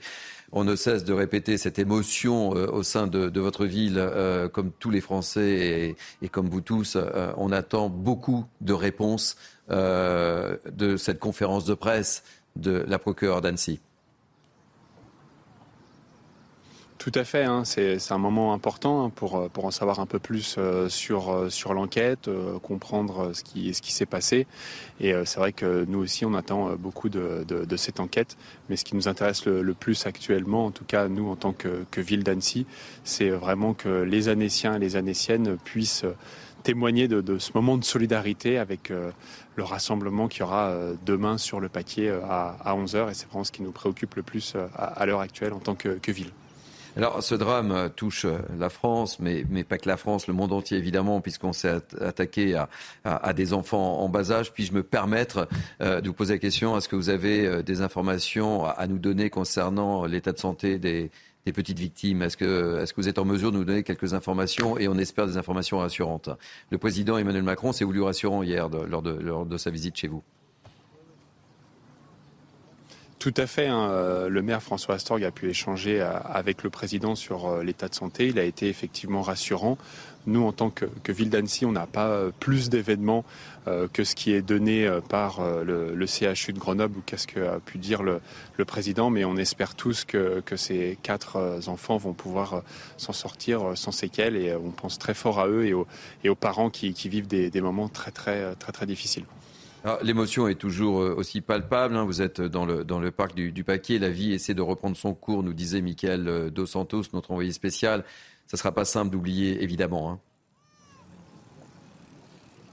Non, ça, on, est d'accord. Effectivement, la, vie euh, continue, c'est important. Le parc a été rouvert tout de suite. Il y a eu beaucoup de, de recueillements, mais c'est un événement qui, va marquer la, la ville d'Annecy pour pour très très très euh, longtemps parce que personne ne veut voir euh, ce, genre d'événement se, produire en, France. Et on le voit autour de nous dans la ville depuis, euh, depuis quelques jours hein, qu'on est allé à la rencontre des habitants. Et du coup on ressent effectivement cette volonté que oui la vie continue mais il y a une émotion, il y a dès qu'on rencontre quelqu'un, on, parle de ça, on se, demande comment vont, vont les enfants, et c'est vraiment ça qui, prédomine, c'est vraiment cette, solidarité autour de, ce moment qui a été très très difficile et horrible pour euh, toute la population et même oui, la France et voire même le, monde entier, effectivement. Alors, il y a, deux rendez-vous. Il y en a un qui a eu lieu euh, hier soir. C'était euh, une messe. Vous allez nous raconter un petit peu comment les choses se sont passées. Et puis, demain, il y a cette marche blanche à partir de 11h qui partira, euh, si je m'abuse, du parc du, Paquier, un rendez-vous important d'union, de, communion. Racontez-nous comment les choses euh, vont s'organiser c'est une marche blanche que vous pourrez vivre évidemment euh, avec toutes nos équipes sur place dès 11h demain matin. Racontez-nous un petit peu comment les choses vont s'organiser, Alexandre Mulatier-Gachet. Oui, alors euh, effectivement, ce sera alors pas exactement une marche, hein, ce sera vraiment un rassemblement. Il n'y aura pas de, mouvement. On a, on a vu ça avec euh, la préfecture, donc ce sera euh, juste sur, sur le paquet, à côté de, de l'écran qui va diffuser du coup les différents films pour le, pour le Annecy Festival, pour le film d'animation. Et du coup, sur, sur cette partie-là, il y aura une, une prise de, parole du maire, ce sera vraiment sobre, avec après une, des, des chants qui seront effectués à Capella et on finira euh, par, euh, par une, fresque. Tout n'est pas encore euh, totalement stabilisé, mais l'idée, effectivement, c'est un rassemblement. On a reçu énormément de soutien de la part de, de, de, tout, de tout le monde, des associations, de villes, de, de pays, de, de gens de de, n'importe qui. Et ça, c'est vraiment quelque chose qui nous tenait à cœur de réunir toutes ces personnes sur le paquet, qui a un espace immense et qui permettra, euh, je, l'espère, dans ce monde très difficile, de finir sur une note vraiment de, soutien, une note euh, positive, avec une pensée aux victimes. Alexandre Mulatier, euh, Gachet, euh, Elisabeth Borne et Gérald Darmanin se sont rendus sur place tout de suite. Emmanuel Macron et Brigitte Macron se sont rendus sur place hier. Ils ont tenu à rendre hommage à toutes les personnes qui sont intervenues. C'était important cette visite pour vous Oui, effectivement, c'était important, euh, surtout pour toutes les personnes qui sont intervenues, qui étaient sur place, que ce soit les, personnes de, la propreté urbaine, que ce soit la, la police euh, municipale, hein, je parle pour les équipes de, la ville d'Annecy, qui ont vraiment euh, apprécié justement ce, soutien du, du gouvernement. Effectivement, c'est quelque chose, on n'avait pas envie que, ces personnes viennent dans des moments aussi, aussi difficiles, mais ça marque effectivement une marque de, soutien de l'État et une, on va dire une communion entre la ville d'Annecy, les citoyens, les agents qui, travaillent tous les jours pour, euh, pour la ville. Et c'est vraiment euh, quelque chose, effectivement, qui, qui a touché et qui, qui marque, euh, qui marque la ville d'Annecy. Alors, vous l'évoquez, beaucoup de personnes se sont mobilisées pour éviter que ce, drame soit beaucoup plus conséquent. Il l'est déjà trop. on a beaucoup parlé de, de Henri, ce, ce héros, et qui fait preuve d'une humilité incroyable. Euh, vous avez pu discuter euh, avec lui, on l'a beaucoup entendu euh, sur, sur notre antenne aussi. Qu'est-ce que vous lui avez dit Racontez-nous un petit peu, Alexandre Mulati-Gachet. Alors moi, je n'ai pas discuté directement avec lui hein, en préfecture. Euh, c'était vraiment le, maire d'Annecy qui a pu effectivement euh, échanger avec lui. Et c'est vrai que c'est des, un peu des héros ordinaires qui deviennent, qui dépassent, on va dire, leur fonction de, de citoyen et qui du coup euh, peuvent, dans, ce cas-là, enfin, faire quelque chose de, vraiment héroïque. Alexandre Mulatier, je suis obligé de, je suis obligé de vous interrompre. La conférence de presse de Madame la procureure va débuter. Madame Lynne Bonnet-Matisse, on va la vivre en direct sur CNews. Merci à vous.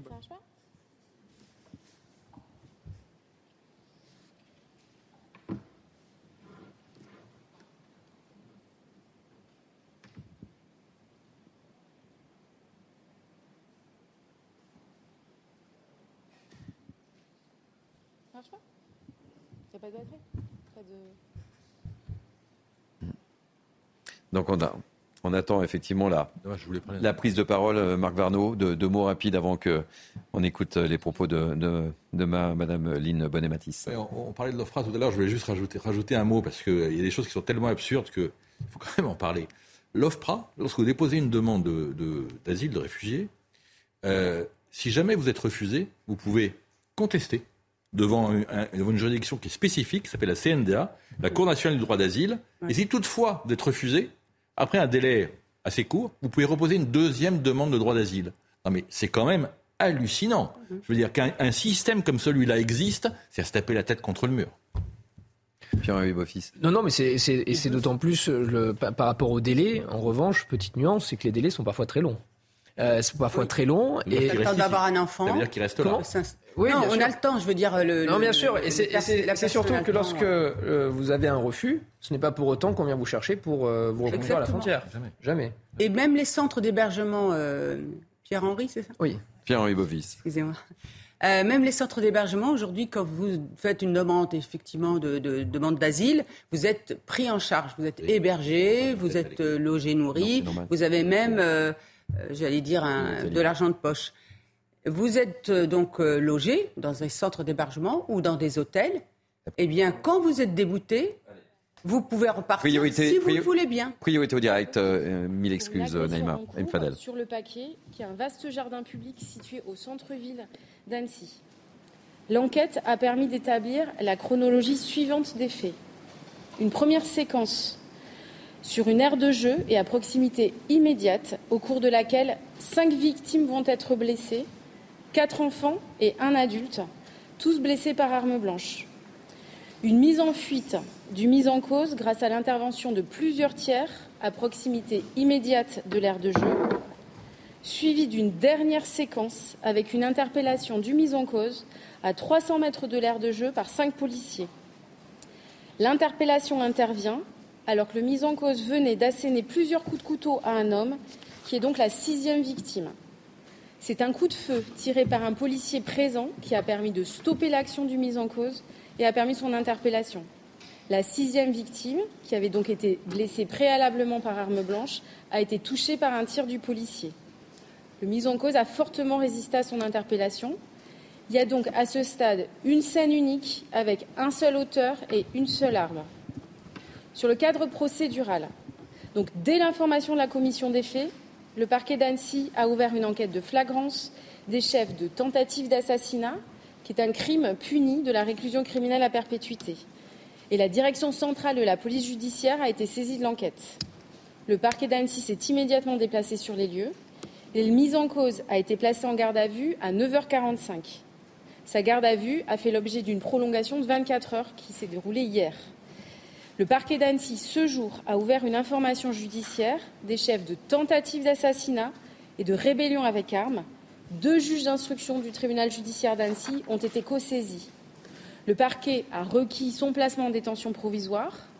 Il a été présenté ce matin à deux juges d'instruction qui l'ont mis en examen de ses chefs d'inculpation et il n'a pas souhaité s'exprimer devant ces magistrats. À l'issue de sa mise en examen, il a été présenté au juge des libertés de la détention, qu'il a placé en détention provisoire.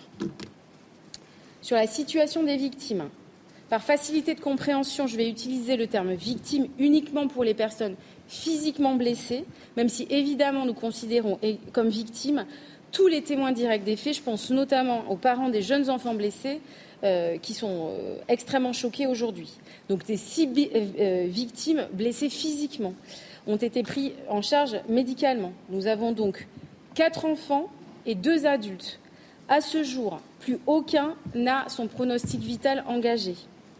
Toutes les victimes ont pu être examinées par un médecin légiste. Sur les enfants, les quatre enfants sont encore à ce jour hospitalisés. Sur les quatre enfants, nous avons deux enfants de nationalité française qui étaient au parc avec leur grand-mère. Ils sont originaires de Haute-Savoie. Ces deux enfants un est un jeune garçon né en février 2021 qui a eu initialement un pronostic vital engagé, qui a été victime de deux coups de couteau avec des plaies notamment thoraciques et abdominales. Il a dû subir une intervention chirurgicale en urgence. Le deuxième enfant est une petite fille née en août 2020 qui a eu également un pronostic vital engagé initialement avec notamment trois plaies thoraciques. Elle a également subi une intervention chirurgicale en urgence. La troisième victime est une petite fille de nationalité britannique qui était née en mars 2020, qui était en vacances euh, à Annecy avec ses parents. Elle était en urgence absolue au moment de l'intervention des secours, mais son pronostic vital n'était pas engagé. Elle a été victime d'un coup de couteau et elle devrait pouvoir sortir de l'hôpital dans les prochains jours. Il y a encore une petite fille, qui est la quatrième victime mineure, qui est une petite fille de nationalité néerlandaise, née en août 2021, qui a été transférée à l'hôpital universitaire de Genève par les secours. Les parents qui sont présents avec leur enfant à l'hôpital n'ont pas encore pu être entendus par les enquêteurs. Cette petite fille était en urgence absolue, mais son pronostic vital n'a jamais été engagé en raison des soins immédiatement prodigués sur place.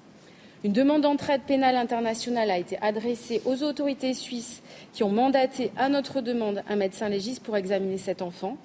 Ce médecin légiste nous a indiqué, donc médecin légiste suisse, que cette petite fille a été victime de trois plaies, mais aucune en zone vitale. Donc ça, c'est pour les quatre enfants. Il y a encore ensuite deux adultes euh, qui ont été blessés par arme blanche. Un adulte qui est un homme de nationalité française né en 1947, qui a été légèrement blessé avec une plaie au coude et qui a pu déjà regagner son domicile. Et nous en avons ensuite la sixième victime. C'est une victime qui a subi plusieurs plaies liées à des coups de couteau et une plaie liée à un, tir par arme à feu. Le pronostic vital de cette victime a été engagé et a nécessité une intervention chirurgicale en urgence. À ce jour, son pronostic vital n'est plus engagé et il a pu être entendu par les enquêteurs. Ça, sur sur la situation des victimes. Sur le déroulement de la garde à vue. Le gardé à vue a été examiné à deux reprises par un médecin qui a déclaré son état de santé compatible avec sa garde à vue.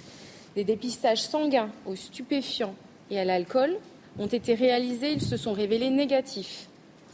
Il a fait l'objet, au cours de sa garde à vue, d'un examen par un médecin psychiatre qui a considéré que son état de santé était compatible avec une audition en garde à vue. Le médecin psychiatre a relevé l'absence d'éléments délirants francs. Toutefois, prématuré de porter une appréciation sur une éventuelle absence ou présence de pathologie psychiatrique à ce stade. Le garde à vue a refusé de s'exprimer tout au long de sa garde à vue. Lors de son interpellation, il était porteur donc d'une arme de type couteau pliable qui était l'arme euh, qui a servi à l'agression. Il avait sur lui deux images chrétiennes, une croix autour de son cou, 480 euros en espèces et un permis de conduire suédois. Sur les éléments de personnalité dont nous disposons à ce jour, le mis en examen est de nationalité syrienne, né en 1991. Il a déclaré au service administratif être entré en France le 26 octobre 2022. Il a déposé une demande d'asile le 27 octobre 2022 à la préfecture de l'Isère.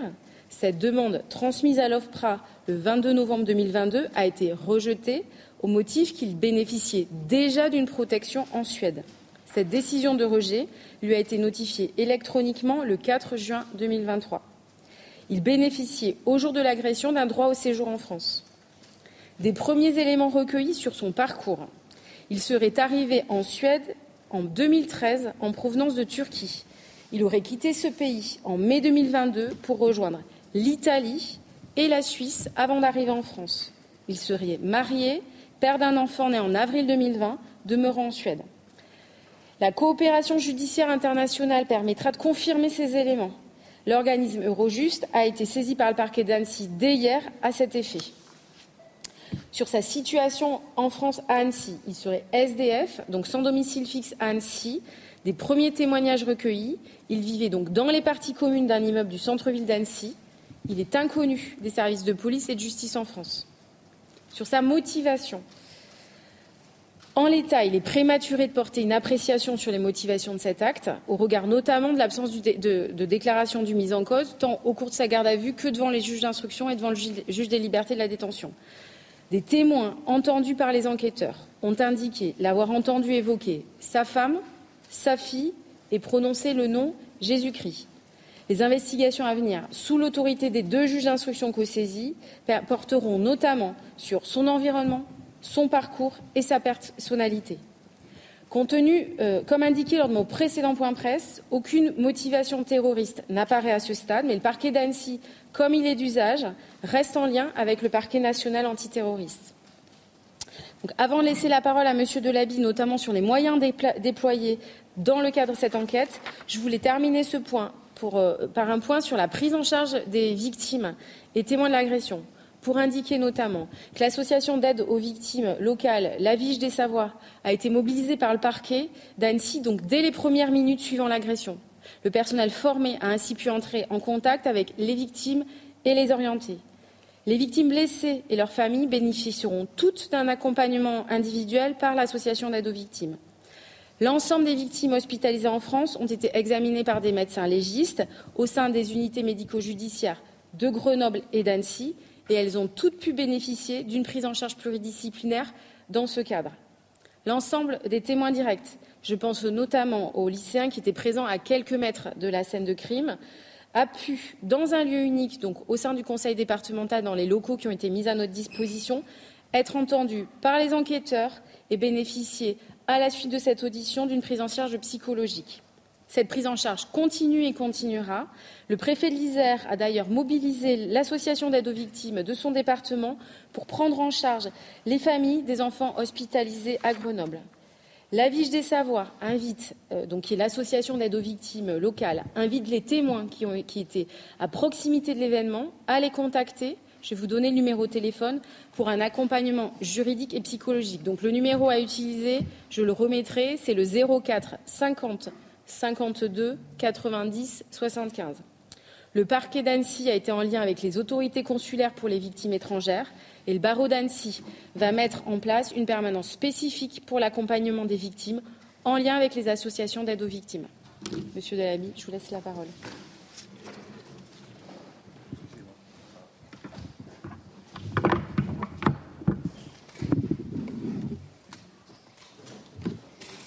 Non, on a dit qu'on changeait pas de place.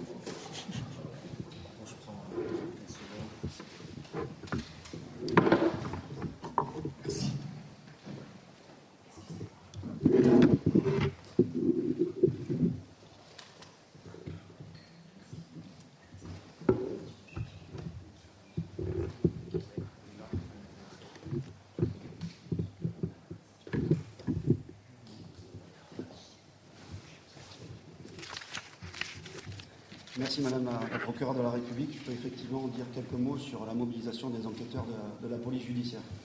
Donc le parquet a immédiatement saisi la direction centrale de la police judiciaire euh, à la suite de la commission euh, de l'agression. Et les enquêteurs de notre service de police judiciaire d'Annecy ont donc pu arriver immédiatement euh, sur place, en tout cas dans un temps très proche de l'action, pour débuter les investigations. Au regard de l'ampleur de la scène de crime du nombre de victimes et de la sensibilité du dossier, la décision a été prise au niveau zonal de dépêcher des, renforts pour appuyer nos collègues locaux d'Annecy. Ainsi sont arrivés sur place très rapidement des enquêteurs de Chambéry puis de, Lyon. On peut dire que 1h30 environ après les faits, nous étions une cinquantaine d'enquêteurs de la police judiciaire sud-est sur place pour développer les investigations, à la fois sur la scène de crime, euh, au niveau de l'aire de jeu et sur le parcours de l'agresseur jusqu'à son lieu d'interpellation, mais des investigations également euh, développées euh, autour du, du mise en cause. Sur décision du directeur central de la police judiciaire à la mi-journée, des renforts nationaux ont été mobilisés. De Nanterre et Levallois, des renforts sont arrivés, des officiers de police judiciaire, mais également des enquêteurs spécialisés sur certaines thématiques particulières. Ainsi, en milieu de journée avant-hier, une centaine d'enquêteurs de la police judiciaire étaient dédiés à cette enquête. Au-delà de la mobilisation en, nombre et en effectif, nous avons également déployé des enquêteurs spécialisés pour diligenter des investigations dans le temps euh, de la flagrance et de manière euh, complète. Sur la scène de crime d'abord, euh, les policiers scientifiques d'Annecy, de Lyon, mais également du service national de la police scientifique d'Écully, ont été dépêchés pour euh, traiter la, zone des agressions et pour récupérer, avec la rigueur qui s'impose, les éléments et les traces et indices nécessaires pour développer l'enquête judiciaire. Concernant le, le, recueil des témoignages, a été armée à Nanterre la plateforme Pharos, qui est constituée généralement d'une dizaine d'enquêteurs destinés à recueillir l'ensemble des témoignages et des renseignements pouvant euh, et permettant d'orienter utilement l'enquête. Ainsi, en moins de 48 heures, c'est plus d'une centaine d'auditions que nous avons effectuées et qui ont permis de nourrir la procédure, judiciaire. En termes de, spécialisation, je ne peux que mentionner également le travail qui a été fait au niveau euh, de la cyber, du numérique. Euh, d'ailleurs, de manière générale, dans nos dossiers, et notamment dans les plus importants, nous développons de plus en plus cet aspect de cyber, de lutte contre le cybercrime et de recherche dans le cyberespace. Ainsi, les investigations ont été diligentées immédiatement dans la journée des faits, à la fois en source ouverte, en OSINT, mais aussi sur le Darknet, pour évaluer l'activité du, mise en cause de notre garde à vue sur les réseaux sociaux et dans le cyberespace. Et je ne peux pas euh, non plus ne pas mentionner euh, la coopération policière internationale et européenne que nous avons mise en œuvre et qui a été, je le souligne, de grande qualité avec l'ensemble de nos partenaires européens. Euh, il était important de développer cette coopération policière technique au regard notamment du parcours du mise en cause. Comme vous l'avez dit, Madame la procureure de la République, ce mise en cause était parti de, Syrie par la Turquie, arrivé en Suède où il s'était installé pendant plusieurs années et ensuite avait repris son parcours au sein des pays euh, de l'Union européenne et de l'espace Schengen par l'Italie, la Suisse, avant d'arriver sur notre territoire. Il était donc nécessaire de développer euh, cette coopération policière pour en savoir plus sur son parcours. Voilà pour les moyens euh, que je voulais vous donner, les moyens de la police judiciaire qui ont été mis en œuvre dans ce, dossier. Nous avons agi en 48 heures dans le cadre de la, flagrance et nous allons maintenant, la direction centrale de la police judiciaire va maintenant être saisie des suites de l'enquête sous l'autorité euh, des magistrats instructeurs qui ont mis en examen le, le à vue ce matin. Il est évident que les moyens que nous avons déployés, les moyens importants que nous avons déployés dans le cadre de la flagrance, vont continuer à être mis en œuvre sous l'égide des magistrats instructeurs pour développer les investigations et essayer de comprendre notamment, mais ce n'est pas le seul, axe de travail, mais essayer de comprendre notamment les motivations les mobiles du, euh, mis en examen euh, suite à cet acte odieux. Voilà ce que je pouvais vous dire sur les moyens mobilisés par la police judiciaire. Avant de clôturer cette conférence de presse, euh, je me rapproche. Je tenais à saluer les citoyens qui, par leur action, ont préservé des vies humaines. Bien évidemment, l'engagement des services de secours, dont vous l'avez compris, et l'action a été déterminante pour la préservation des vies humaines et la réactivité des services de la sécurité publique d'Annecy qui ont permis, par leur intervention, de faire cesser l'action criminelle. Et je voulais également remercier la PJ, dont les enquêteurs, en moins de 48 heures, ont réalisé un nombre extrêmement conséquent, donc qui a pu être développé, des investigations. Voilà, je vous remercie. On va passer le texte.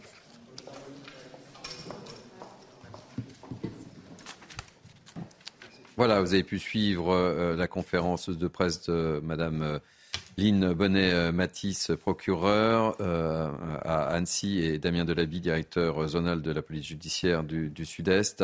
que faut-il retenir de cette conférence de presse? Moi, je retiens avant tout, c'est que ces jeunes enfants vont bien. Il n'y a plus de pronostic vital engagé, également pour les autres victimes, les autres adultes. Synthèse un petit peu de cette conférence de presse avec vous, Célia Barotte. Effectivement, plus de pronostics vital engagés, mais les enfants sont toujours sous surveillance. Ils sont hospitalisés, euh, trois enfants sont hospitalisés à Grenoble, au CHU de Grenoble. Euh, à savoir que Madame la procureure a précisé que les, deux cousins français, euh, l'un né en 2021, la petite cousine née en 2020 et originaire de Haute-Savoie, ont été poignardés pour l'un deux fois, l'autre trois fois, principalement au niveau de la cage thoracique et abdominale. En tout cas, pour l'instant, euh, leur état est très stable. La petite Britannique, quant à elle, euh, va sortir dans les prochains jours. Elle a reçu, euh, quant à elle, un coup de couteau. Et concernant la petite néerlandaise, ses parents sont à son chevet et ils n'ont pas encore été entendus par les enquêteurs. Elle est née en 2021 et a reçu trois plaies. Donc, c'est énormément de, de, coups de couteau que ces enfants ont reçus dans une scène qui s'est passée Très rapidement, Madame la procureure a également, également revenu sur euh, la garde à vue du mise en cause. Elle a confirmé euh, son état instable et son refus de coopérer avec les enquêteurs. Il a été mis en examen, placé en détention provisoire et une information euh, judiciaire a été ouverte pour tentative d'assassinat et rébellion avec arme. Il va être présenté, il a été présenté au juge des libertés et de la, et de la détention pour en savoir un peu plus sur, sur sa détention provisoire. Les chefs d'accusation euh, très importants et euh, nous avions besoin de, savoir ces éléments. Beaucoup d'Annéciens attendaient ces éléments de réponse concernant ces euh, motivations. Les motivations restent floues. Le parquet national antiterroriste va travailler en lien étroit avec le parquet d'Annecy pour connaître les motivations du mis en cause. En tout cas, pour l'instant, il refuse toujours de s'exprimer. Sur lui a été retrouvé un couteau pliable, deux images chrétiennes, une croix, 480 euros en espèces et un permis de conduire suédois. C'était en 2022, je vous le rappelle, qu'il a demandé euh, une demande d'asile qui a été euh, rejetée en France. Car il bénéficiait déjà d'une protection suédoise. Le 4 juin, cette demande, cette, ce refus de demande d'asile a été notifié. Ce jour-là, je vous le rappelle également, des, des, des policiers d'Annecy l'ont contrôlé. C'est en Suède qu'il est arrivé euh, en 2013. Il arrivait de Turquie. En tout cas, pour l'instant, euh, le profil et les informations que nous avions déjà à notre connaissance sont confirmées par Madame la procureure. L'enquête va être en cours, particulièrement sur l'état euh, psychologique et psychiatrique du mis en cause. Merci beaucoup pour cette synthèse. On va retrouver tout de suite un nouvel invité, Ghislain Benessa. Vous êtes avocat et notamment spécialiste des questions de, terrorisme.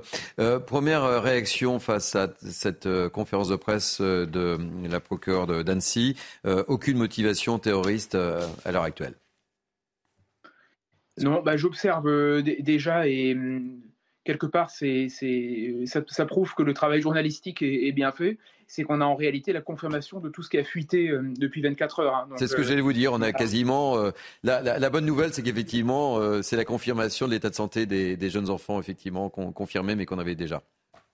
Exactement. Donc déjà confirmation que a priori donc les, les enfants sont hors de danger. Euh, réjouissons-nous tout de même. Après, parce qu'on peut envisager le pire tout de même puisque on a des infos parcellaires euh, petit à petit. Surtout, euh, on, confirme également, enfin Madame le procureur a confirmé qu'il s'agit bien donc du, parcours qui se dessinait, c'est-à-dire un, un, Syrien arrivé en France l'année dernière qui a fait l'objet d'un contrôle de police il y a huit jours, enfin il y a quelques jours en réalité, et donc qui, à la suite de, cette situation, a, commis l'irréparable euh, désormais. Donc en fait, on a, a un profil qui se dessine avec des trous, évidemment, euh, euh, que l'enquête permettra d'établir.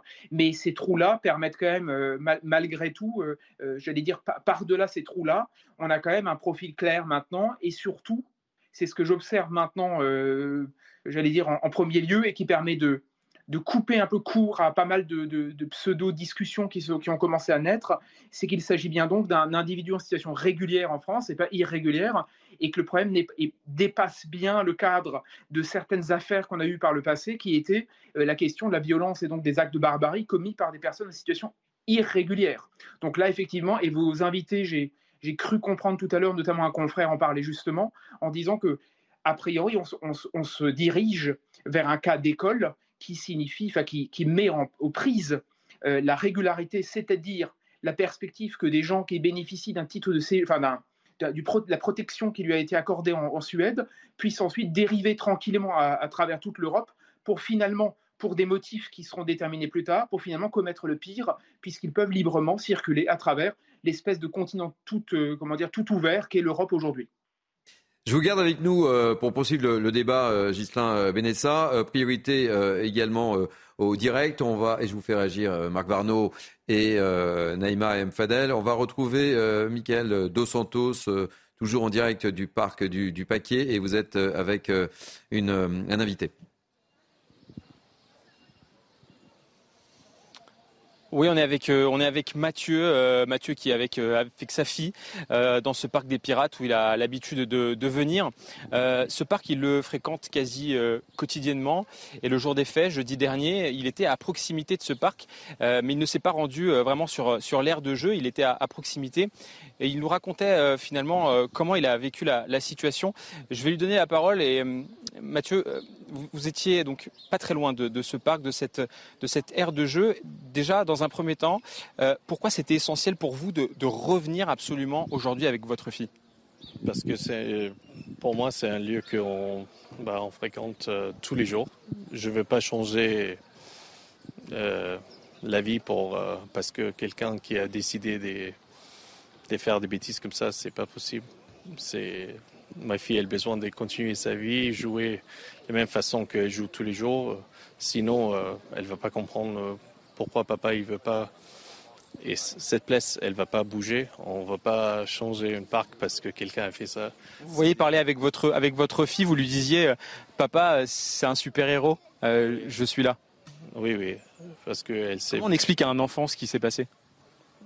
Bah, Je lui ai dit qu'il y a eu un quelqu'un méchant qui a fait mal à des petits enfants, mais après, euh, elle sait bien à chaque fois, elle dit Papa, c'est Spider-Man.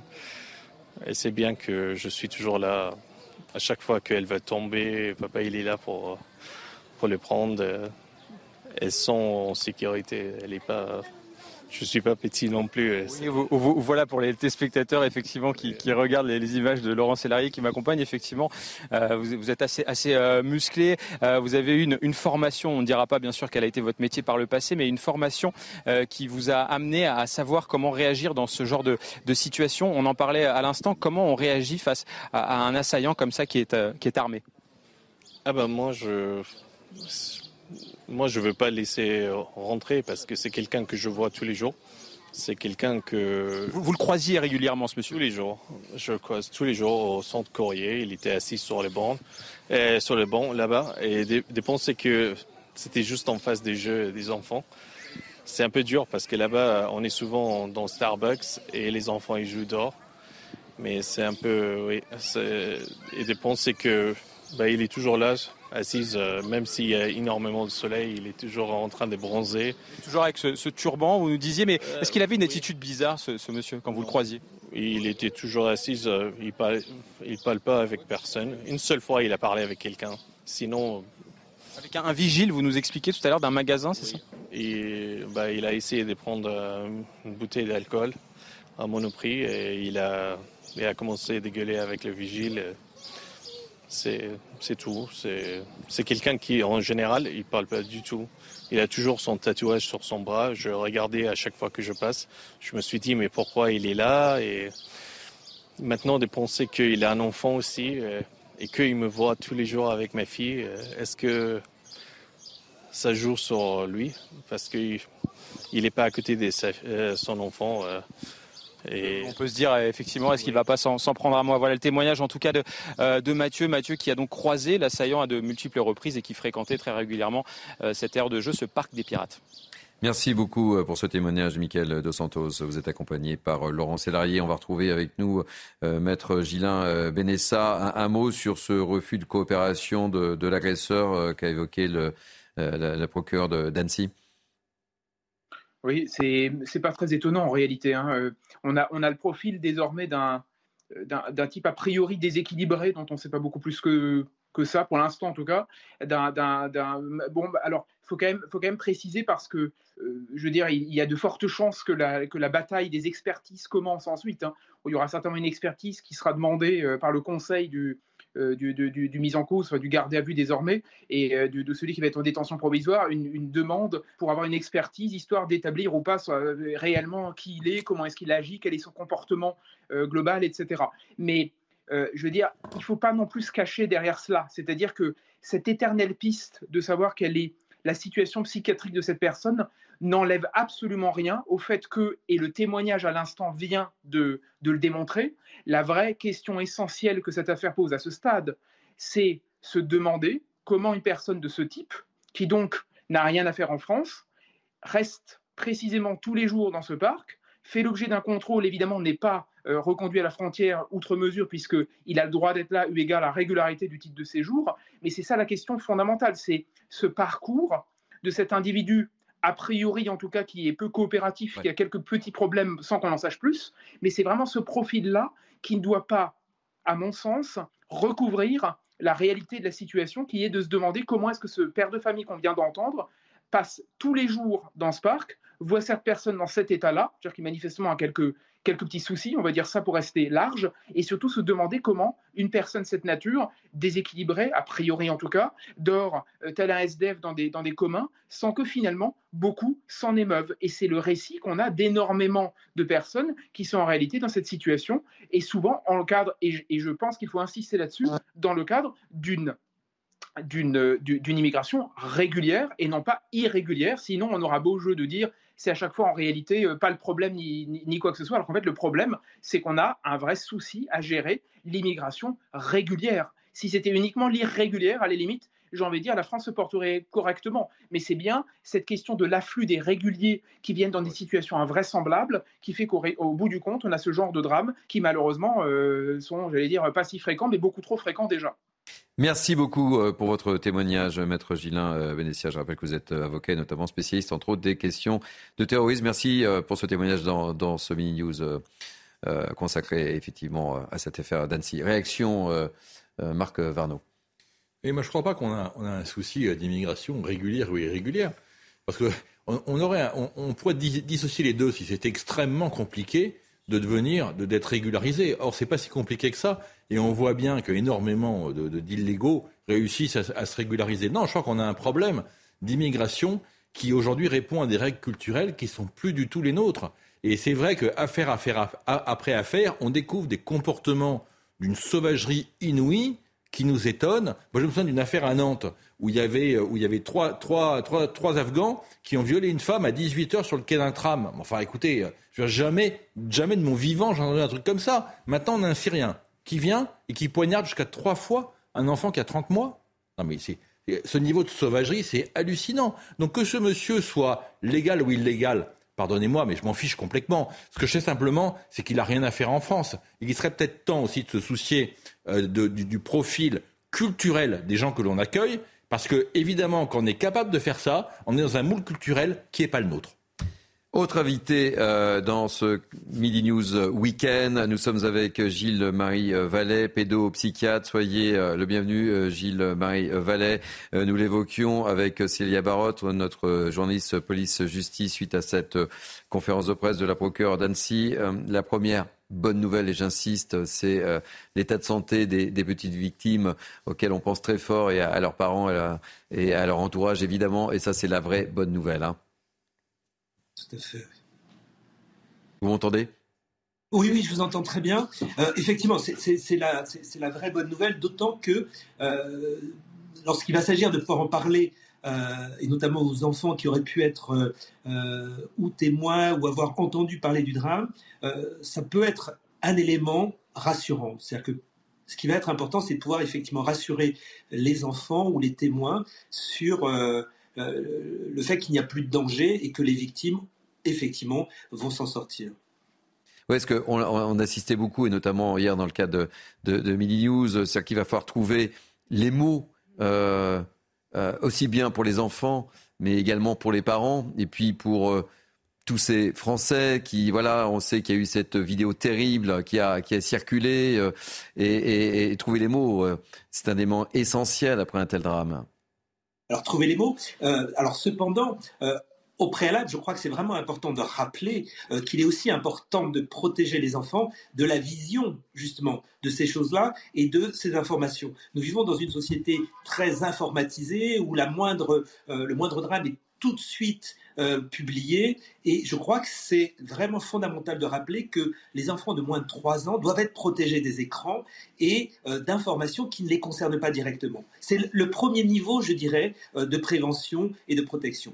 Après, effectivement, les enfants qui vont de toute façon avoir connaissance de l'événement parce qu'ils vont parler dans les cours de récréation ou parce qu'effectivement ils vont entendre leurs propres parents inquiets évoquer cette situation, à ces enfants, avant de leur dire quoi que ce soit, c'est peut-être important, euh, c'est-à-dire avant de donner des réponses, c'est peut-être important d'avoir leurs questions. Et donc, ça va être euh, tout l'enjeu des parents de pouvoir effectivement être à l'écoute, euh, que les enfants puissent formuler leurs inquiétudes et à partir de là répondre. Je dis ça parce que, alors bien sûr il va y avoir des différences en fonction des âges, euh, mais chez l'enfant, l'imaginaire occupe une très grande place et certains mots euh, qui ont été évoqués par rapport à ce drame peuvent avoir une résonance que l'on n'imagine pas.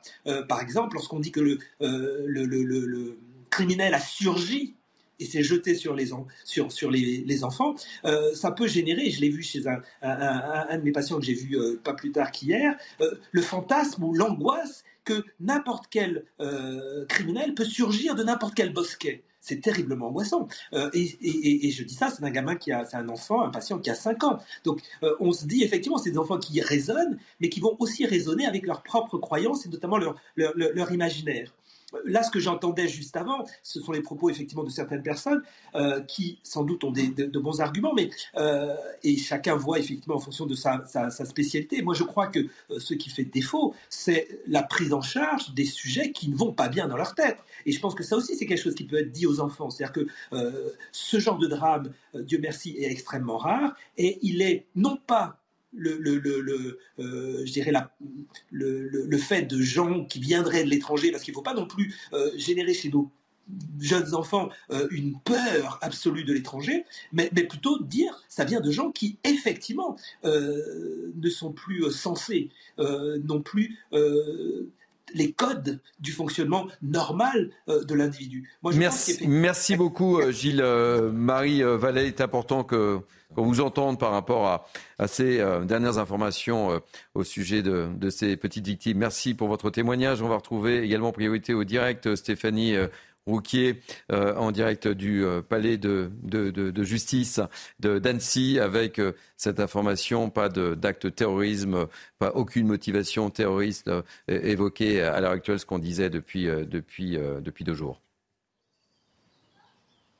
Oui, effectivement, lors de euh, la conférence de presse, la procureure d'Annecy nous a expliqué que le suspect a été donc euh, mis en examen pour tentative d'assassinat et rébellion avec arme. Il a été placé en détention provisoire. La procureure nous a également expliqué euh, que eh bien, cet homme âgé de 31 ans d'origine syrienne n'a pas souhaité s'exprimer devant les juges, car effectivement, après sa garde à vue au commissariat, garde à vue où il, n'a pas il ne s'est pas du tout exprimé, il n'a pas coopéré, eh bien, du commissariat, il a été transféré au palais de justice pour être présenté devant des juges.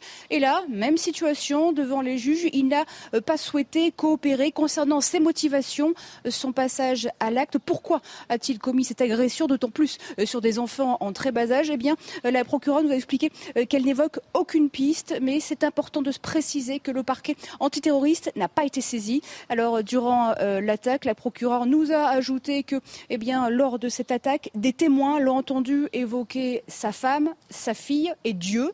Et lors de son interpellation, eh bien, il possédait sur lui, il avait sur lui deux images chrétiennes et 480 euros en liquide. Et vous le disiez également, eh bien, c'est la bonne nouvelle de la conférence de presse de cette procureure. Elle, nous a parlé euh, des six victimes et pour l'heure, eh bien, plus aucune personne n'a son pronostic vital engagé. Merci euh, beaucoup Stéphanie Rouquier en direct du criminal d'Annecy. Un, mot sur euh, la mobilisation des, forces de l'ordre, Célia Barotte également évoquée par euh, Damien Delabille, directeur zonal de la police judiciaire du Sud-Est.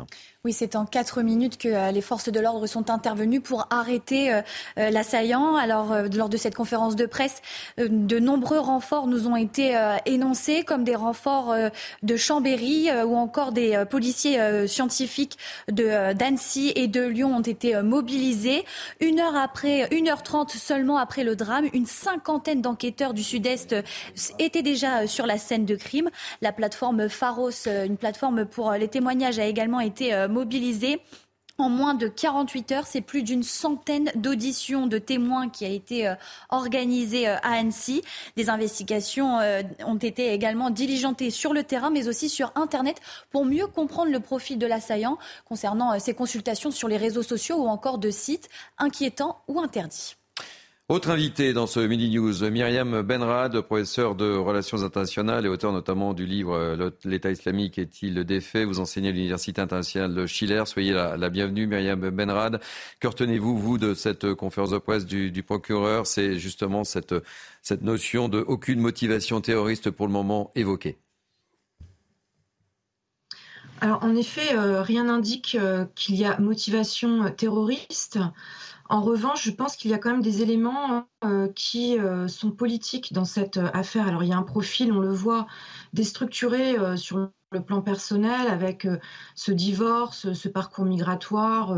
on n'a pas encore d'ailleurs tous les éléments sur, sur ce que cet homme a vécu, mais enfin on voit qu'il y a quand même des séquelles psychologiques graves pour en arriver à s'en prendre de manière aussi horrifique à, des enfants. Et bon, on a par ailleurs des témoignages hein, qu'il était en état euh, psychologiquement instable, qui hurlait en garde à vue, etc. Mais il y a quand même aussi la, question du service militaire, parce qu'aujourd'hui, on a beaucoup de, réfugiés euh, syriens qui euh, ne, souhaitent pas retourner en Syrie et qui demandent l'asile par tous les moyens, parce que, comme vous le savez, la Syrie, qui a été reprise en grande partie par les forces du régime d'Assad, impose maintenant la réserve militaire obligatoire. Donc le nouveau motif de demande d'asile, c'est tout de même un motif qui est lié euh, euh, au refus de, servir dans l'armée syrienne. Et euh, je me demande si la réhabilitation d'Assad, si le refus de l'asile en France et, ces éléments qu'on a par rapport à cet homme qui refusait vraiment qui a déjà fait son service militaire obligatoire, mais qui refusait de rentrer en Syrie pour ce motif, avec encore une fois en arrière-fond cette réhabilitation progressive du régime syrien, je me demande si ce n'est pas une source, n'a pas été une source de ressentiment qui aurait euh, pousser cet homme à la violence. Alors maintenant, évidemment, les cibles, ça laisse tout de même totalement, enfin, ça laisse en état de sidération parce que sans prendre à des enfants, je ne vois pas en quoi ça vengerait ce, type de ressentiment, enfin, si tenté encore une fois qu'on puisse y voir quelque chose de politique et je n'ai pas moi-même de réponse claire. Je vous garde avec nous, Myriam Benrad, jusqu'à la fin de, ce mini-news. Réaction, Marc Varno. Non, je pense qu'il y, y, a énormément de questions qui ne sont, pas, sont pas répondues aujourd'hui, notamment sur le profil de, de l'agresseur, de l'assaillant, et qu'il faut être extrêmement prudent. Euh, c'est pas parce qu'il a une croix autour du cou et, deux images euh, chrétiennes dans la poche que pour autant il est chrétien. D'ailleurs, la procureure a été très prudente. Hein. Mm. Euh, il faut, il faut quand même savoir, hein, il, faut le répéter, qu'aujourd'hui, les associations qui, qui, accueillent les migrants, qui les aident, leur donnent un certain nombre de conseils. Leur dit, bah, écoutez, si vous êtes libanais, bah, dites pas que vous êtes libanais, dites que vous êtes syrien. Hmm. Si vous êtes chef de famille, non, non, dites pas ça, dites que vous êtes, homosexuel. Ah, vous êtes musulman, dites plutôt que vous êtes chrétien d'Orient. Et donc, du coup, ça crée, ça crée une incertitude terrible. Ce qui est certain, c'est que, vu l'atrocité de, l'acte, euh, il va quand même falloir, que l'on découvre ce qui s'est passé et c'est vrai que, encore une fois, hein, ce ne sont pas les moyens de l'OFPRA qui permettent de déceler ce type de profil et encore moins de vérifier le peu d'informations qu'on leur demande. 350 enquêteurs, 135 000 demandes. Non, la, masse, euh, la, masse, des personnes qui arrivent, c'est impossible pratiquement euh, de vérifier, de faire du profilage. Euh, effectivement. La question moi, que je voudrais aujourd'hui aussi soulever, c'est la question de la protection que nous devons mettre en place dans notre pays, c'est-à-dire que chaque citoyen soit en capacité de, de se protéger, de protéger les autres. Donc moi, j'aimerais aussi soulever la question aussi de l'engagement en tant que réserviste. Et aujourd'hui, est-ce qu'il n'est pas, il serait pas opportun que nos gouvernants, euh, tous les politiques en fait, au niveau de l'Assemblée nationale notamment, se saisissent de cette question, peut-être de rendre obligatoire le fait que nous, que nous soyons euh, euh, réservistes. Alors bien sûr, il y a le critère âge, hein, il n'est pas question... Euh, mais pourquoi pas? En même temps, j'allais dire, euh, tout le monde peut être réserviste en fonction de ce qu'il peut... de son engagement au niveau de la nation. Donc je pense que ce serait important parce que je pense que par rapport à cette espèce de résignation que, nous avons euh, parfois, eh bien, il faut réagir et peut-être dans un élan citoyen, eh bien, mettre en place une obligation pour que tout le monde s'engage en tant que réserviste. Euh, Benrad, euh, je rebondis sur les propos de, Marc Varnaud. Le, fait que cet agresseur en fait, reste muet face aux enquêteurs, face aux juges, c'est effectivement pour vous une technique? Bah écoutez, euh, je, en tout cas, le fait de, de, si vraiment euh, cet homme n'a jamais par le passé été violent, c'est plutôt euh, les témoignages qu'on a de sa femme, d'autres personnes qui l'ont un peu connu.